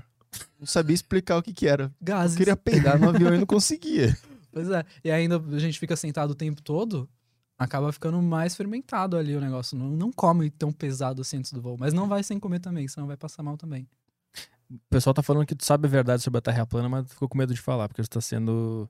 É porque ele tomou a vacina. E tá sendo oprimido pela indústria da aeronáutica, né? Isso. Que manda ele não falar a verdade aqui. É, Eles isso têm, mas mesmo, fala isso pra mesmo. galera, tem né, uma reunião que vocês fazem antes É. de entrar, que eles falam, ó, vocês não podem revelar a verdade. Gente, a mentira que a gente tem que tomar, é, é, sabe? A gente toma um cuidado pra não chegar nas bordas da Terra, sabe? Pra galera não descobrir a verdade sobre isso. Pra não sair da órbita. da Você é Terra. cancelado depois, Já quase tá contando bateu isso na, na parede de vidro. É, então, imagina, na redoma. Se bater lá, fudeu, né? É, vai quebrar tudo, já era Terra. O cara tá andando e ouve um barulho de vidro quebrando nada. Aí O sai que ouve? Saímos da redoma. Saímos da redoma, caímos no espaço, aí já era. Estamos chegando em Saturno. Que Passageiros, acabamos de sair da redoma. acabamos de quebrar a redoma. Por favor, coloque os cintos. Que Deus vai ficar brabo. É... Vamos ver o que tem mais aqui. Por que da dor de ouvido e como amenizar a dor? Essa é boa. A dor de ouvido é a mesma coisa dos gases. Eles estão expandindo, né? Então eles vão estar querendo sair também. É um peido pela orelha que tá saindo. É, geralmente no, no ouvido é por causa de congestão. Geralmente você tá com alguma congestão, às vezes você não tá nem gripado, mas você tá congestionado, alguma coisa. Uhum. Tá com congestão ali. Aí a congestão vai pro ouvido. Sai do seio da face assim, corre pro ouvido. Por isso que ele entope. Por isso que ele Vai ter que entope. começar a fazer assim. Pra... E pode doer Isso. muito mesmo. Aí a dica, a galera fala de chiclete, porque a mastigação, o movimento de mastigação pode ajudar. Mas a dica é não voe, porque você pode estourar seu tímpano. Vai de Mas- carro. Mas carro, se, vai de carro. se tiver que voar, é fazer o movimento de bocejo. Eu acho que isso é o que mais ajuda, sabe? Tipo, abrir a Uhum. boca, abrir no, o palato mole pra cima, como se fosse bocejar mesmo. Uhum. Que aí isso ajuda a abrir o- o- os ouvidos. Ajuda muito. Inclusive, você vai ver comissários fazendo isso no meio da passarela quando tá fazendo cheque pra pouso. Muitas vezes a gente tá fazendo isso porque para ajudar a equalizar o ouvido. Vamos ver mais aqui. É... Na boca do nada. Peraí, dor de ouvido. Pra quem tem medo de vi- viajar de avião, vocês tentam acalmar? É por isso que a nossa cara é de paisagem. Porque geralmente quem tem medo de avião vai assim, né? Agarrado na poltrona Uhum. e olhando pra gente o voo inteiro. É Se, eu verdade. Faço, se eu faço uma carinha de. Já era pra aquela pessoa. Eu uso vocês pra calibrar se tá tudo certo ou não. Você não é o único. A maior parte usa a gente pra calibrar. Por exemplo, quando eh, eu falei do barulho do avião que tá o motor, aí daqui a pouco ele para, eu sempre olho pra ver se o, o comissário tá, tá bem. Se ele estiver bem, eu fico tranquilo, porque aquilo ali é é natural. A gente tá sempre bem. Mesmo que aconteça alguma Mesmo coisa. que aconteça alguma coisa. Ah, Por quê? Um, um dos nossos objetivos, o nosso objetivo principal, como eu já comentei, é a segurança. aham. E manter a estabilidade emocional dos passageiros a bordo faz parte da segurança. Porque se a galera começar a desregular lá dentro e todo mundo pirar, posso até perder o GC, o GC, GC do avião, né? O, o... Ai, meu Deus. O ponto de gravidade. E aí desbalancear o avião. Porque se todo mundo sair correndo. É, tipo, se todo mundo for pra frente do avião, por exemplo, Ah. o avião vai pra baixo. É Segurar verdade. fica difícil, porque o peso anda. Puta, Tirar o per- peso do lugar. É verdade que quando entra um cara muito gordaça, você tem que botar ele no lugar estratégico no avião? Não. Não? Ele vai onde tá marcado. E se vier o Fat Family? Vai onde tá marcado. Mas se a pessoa ela não couber em um assento só, ela vai ter que comprar dois. Hum. Aí ela vai em dois assentos. Mas não rola de desbalancear o peso do avião? Não, a gente tem um, um cálculo que todo mundo, na verdade, pesa 70. Cada assento é. Cada assento ocupado é 70 quilos. Hum. Porque é uma média, é- vai por média. Ah, mas eu já vi alguma história de que, sei lá, foram quatro pessoas que eram obesas no fundo, aí eles tiveram que reposicionar. Nada Isso não, isso não seria feito porque acaba causando um constrangimento, né? Então, provavelmente, essa redi- redistribuição de peso, se necessária, seria feito na bagagem embaixo. É, Hum, numa questão assim. Mas acontece muito, sei lá, a gente tá com o avião mais vazio. E aí a gente pede dois, três passageiros para ir para a parte de trás ou para a parte da frente. uhum. Isso pode acontecer também para redistribuição de peso a bordo, é, de passageiros mesmo. Mas aí não importa se veio o mais magrinho ou o mais cheinho. Entendi. Eu abandonei aqui o YouTube, deve ter alguma coisa aí. Se não tiver. Não. perguntaram se o Telegram acabou, então alguém deve ter perguntado no Telegram alguma coisa lá. Vamos ver se tem alguma coisa aqui. Ah, Telegram deriva aqui. Ah, ah, Caio, pergunta por favor se cães guia podem entrar. Sim, pode. É, Inclusive o cão guia serviço ele vai é o único que vai fora de, de caixinha, né? Uhum. De casinha. Ele vai trabalhando. Então, Mas se eu levar um cachorrinho assim, ele tem que ir na casinha? Tem. Ele não pode ir no meu colo. não. Ele vai na casinha o voo inteiro, debaixo da poltrona da frente. E, aí- Só o cão guia que vai no pé do passageiro Soltinho. que ele vai a trabalho, né? e, o- e tem cachorros maiores, eles têm que ir no bagageiro, né? Sim, vai no bagageiro. Como é que é lá? É, é tranquilo pra eles? Ou é um lugar meio merda? É levemente aquecido e pressurizado. Não é tão bom quanto na cabine, mas dá pra ir. Vide passageiro na roda. Eu não sei em qual posição do avião ele tava ali, se tava, se dava suporte à vida, né? Mas pro, pros pets no, no bagageiro, tá tudo Hum. bem. Mas não é uma experiência muito agradável pro cachorro, né? Geralmente eles vão ser dados, né? Ah, é? Eu não sabia. acre- Eu acredito que pra, pra evitar a comoção e tal, eles vão ser dados. Mas aí é- tem o, uma. o, o dono, o dono que ceda. Ah, o dono ceda, mas é tipo, a companhia aérea pede pra ele cedar? É uma exigência? Tem várias regras ali, aí como tá mais ligado ao despacho, eu não vou saber especificá-las, mas eu acredito que eh, tem regras envolvendo alimentação do animal, alguns, algumas horas antes, Uhum. pra não ter problema de dejetos etc. Ah, entendi. e acho que a sedação tá junto. Já esqueceram o cachorro na casinha dentro do, do avião? Não, mas a gente já teve cachorro que destruiu a casinha, né? Cachorro, gato, destruiu a casinha. Isso já E aconteceu. aí ele sai, ele escapa? Ou só destru... É? É mesmo? Ficou todo mundo atrás do cachorro? Já, já aconteceu. Várias histórias dessas. Já pegou uma dessas? Teve que ir Eu já atrás peguei, não, que eu tive que ir atrás, não, mas já peguei um que ele destruiu toda a parte de rede da casinha. Aham. Só que a gente conseguiu costurar com lacre. A gente tem uns lacres de plástico e a gente ligou toda, todo aqueles negócios estourados com os lacres. A gente tem que ser criativo. E, e enquanto isso, o cachorro lá dentro metendo a boca em vocês, tentando pegar vocês. Não, eu- o dono lacrou lá. Ah, e- foi ele mesmo que resolveu. É, Ah, ó, tá. a gente trouxe, né? Olha, amarra um lacre no outro e vai amarrando ali. Deu certo. É, eu imagino todo mundo atrás do cachorro no corredor do avião. assim. Então, tem uma história, não aconteceu comigo, mas que aconteceu isso mesmo. O cachorrinho escapou e acharam ele dentro do trolley, dentro do carrinho. Ele se Ah. escondeu dentro do carrinho. das, das comidas ali. É, Maravilhoso. pois é. Então é isso aí, vamos embora? Vambora. Só o Jonathan perguntou aqui, ó. No banheiro é o de menos. Eu quero saber se rola no cockpit. Não, não rola. Isso dá ética e demissão na hora. Pô, mas o cara é piloto, né? Ele- A gravação do áudio tá lá. Ah, é, tem a caixa preta. É verdade, tem a caixa Pretex. Mas é que deve dar uma tentação, né? Do cara dar aquele match no Tinder. Ele fala, eu sou, sou piloto. E outra, se entra alguém que não é tripulante na cabine, demissão na hora também. Ah, ser na hora. É. Então, se você tá pensando em se demitir da sua companhia aérea, aproveita. Ah, e tem, outro, tem várias outras formas de infringir regras. Não precisa ser assim. tá pra se aposentar aí, dá uma aproveitada aí. Só tem o, o comentário do Adalberto aqui que eu achei aqui. Fui pro Japa cheiradaço. Dei trabalho pra moça do amendoim. Minha nossa. Ele foi pra onde? Acho que o Japão. A moça do amendoim. A moça do amendoim, virou um estádio de futebol o negócio. Olha só. A gente, a gente tocou esse áudio do Guilherme aqui? É, o último. É, tocamos, né? Ah, deixa eu ver aqui. Foi. O último foi do Vinícius. Tem mais um. Guilherme. Tem um Ah, Guilherme tá lá em cima, já foi. Ah, já foi? É que eu tô aqui no- nos comentários, então. Então é isso aí. Vamos embora? Ó, que Bora. bo- Ó, que bonitinho o grupo do, do Aderiva no Telegram, pra você participar. Todo dia você recebe a notificação aí. É. Quer dar uma scrollada, porra? Ah, tá aqui, ó. Tá aqui bonitinho. Aqui. Sempre posta aqui pra galera. Mandem suas questões, aí você pode acessar. Tá rolando? Aham. Beleza, você pode acessar lá o sacocheio.tv.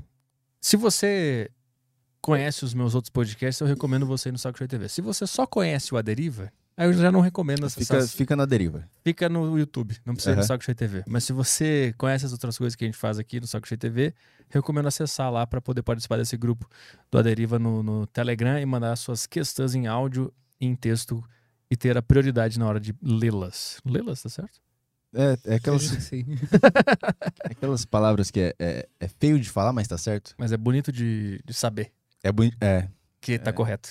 É feio de falar, mas é bonito de saber. é bonito de saber que tá certo. Isso, exatamente. Que aí o pessoal, tá feio? Não, tá errado isso aqui? Não, tá certo. Boa. Então, agora a gente só volta na sexta, né? Só sexta. Férias, férias, Férias. da deriva. Mas aí, Férias. férias, eu saí de férias agora. Sexta-feira a gente tá de volta aí. Quem é sexta? Ah, calendário. Peraí que eu vou lembrar, eu vou Ah, lembrar. Vida de Titã. Vida de Titã, exatamente. E, na- e no sábado, um neurocientista. Luiz Hendricks. Adoro neurocientista.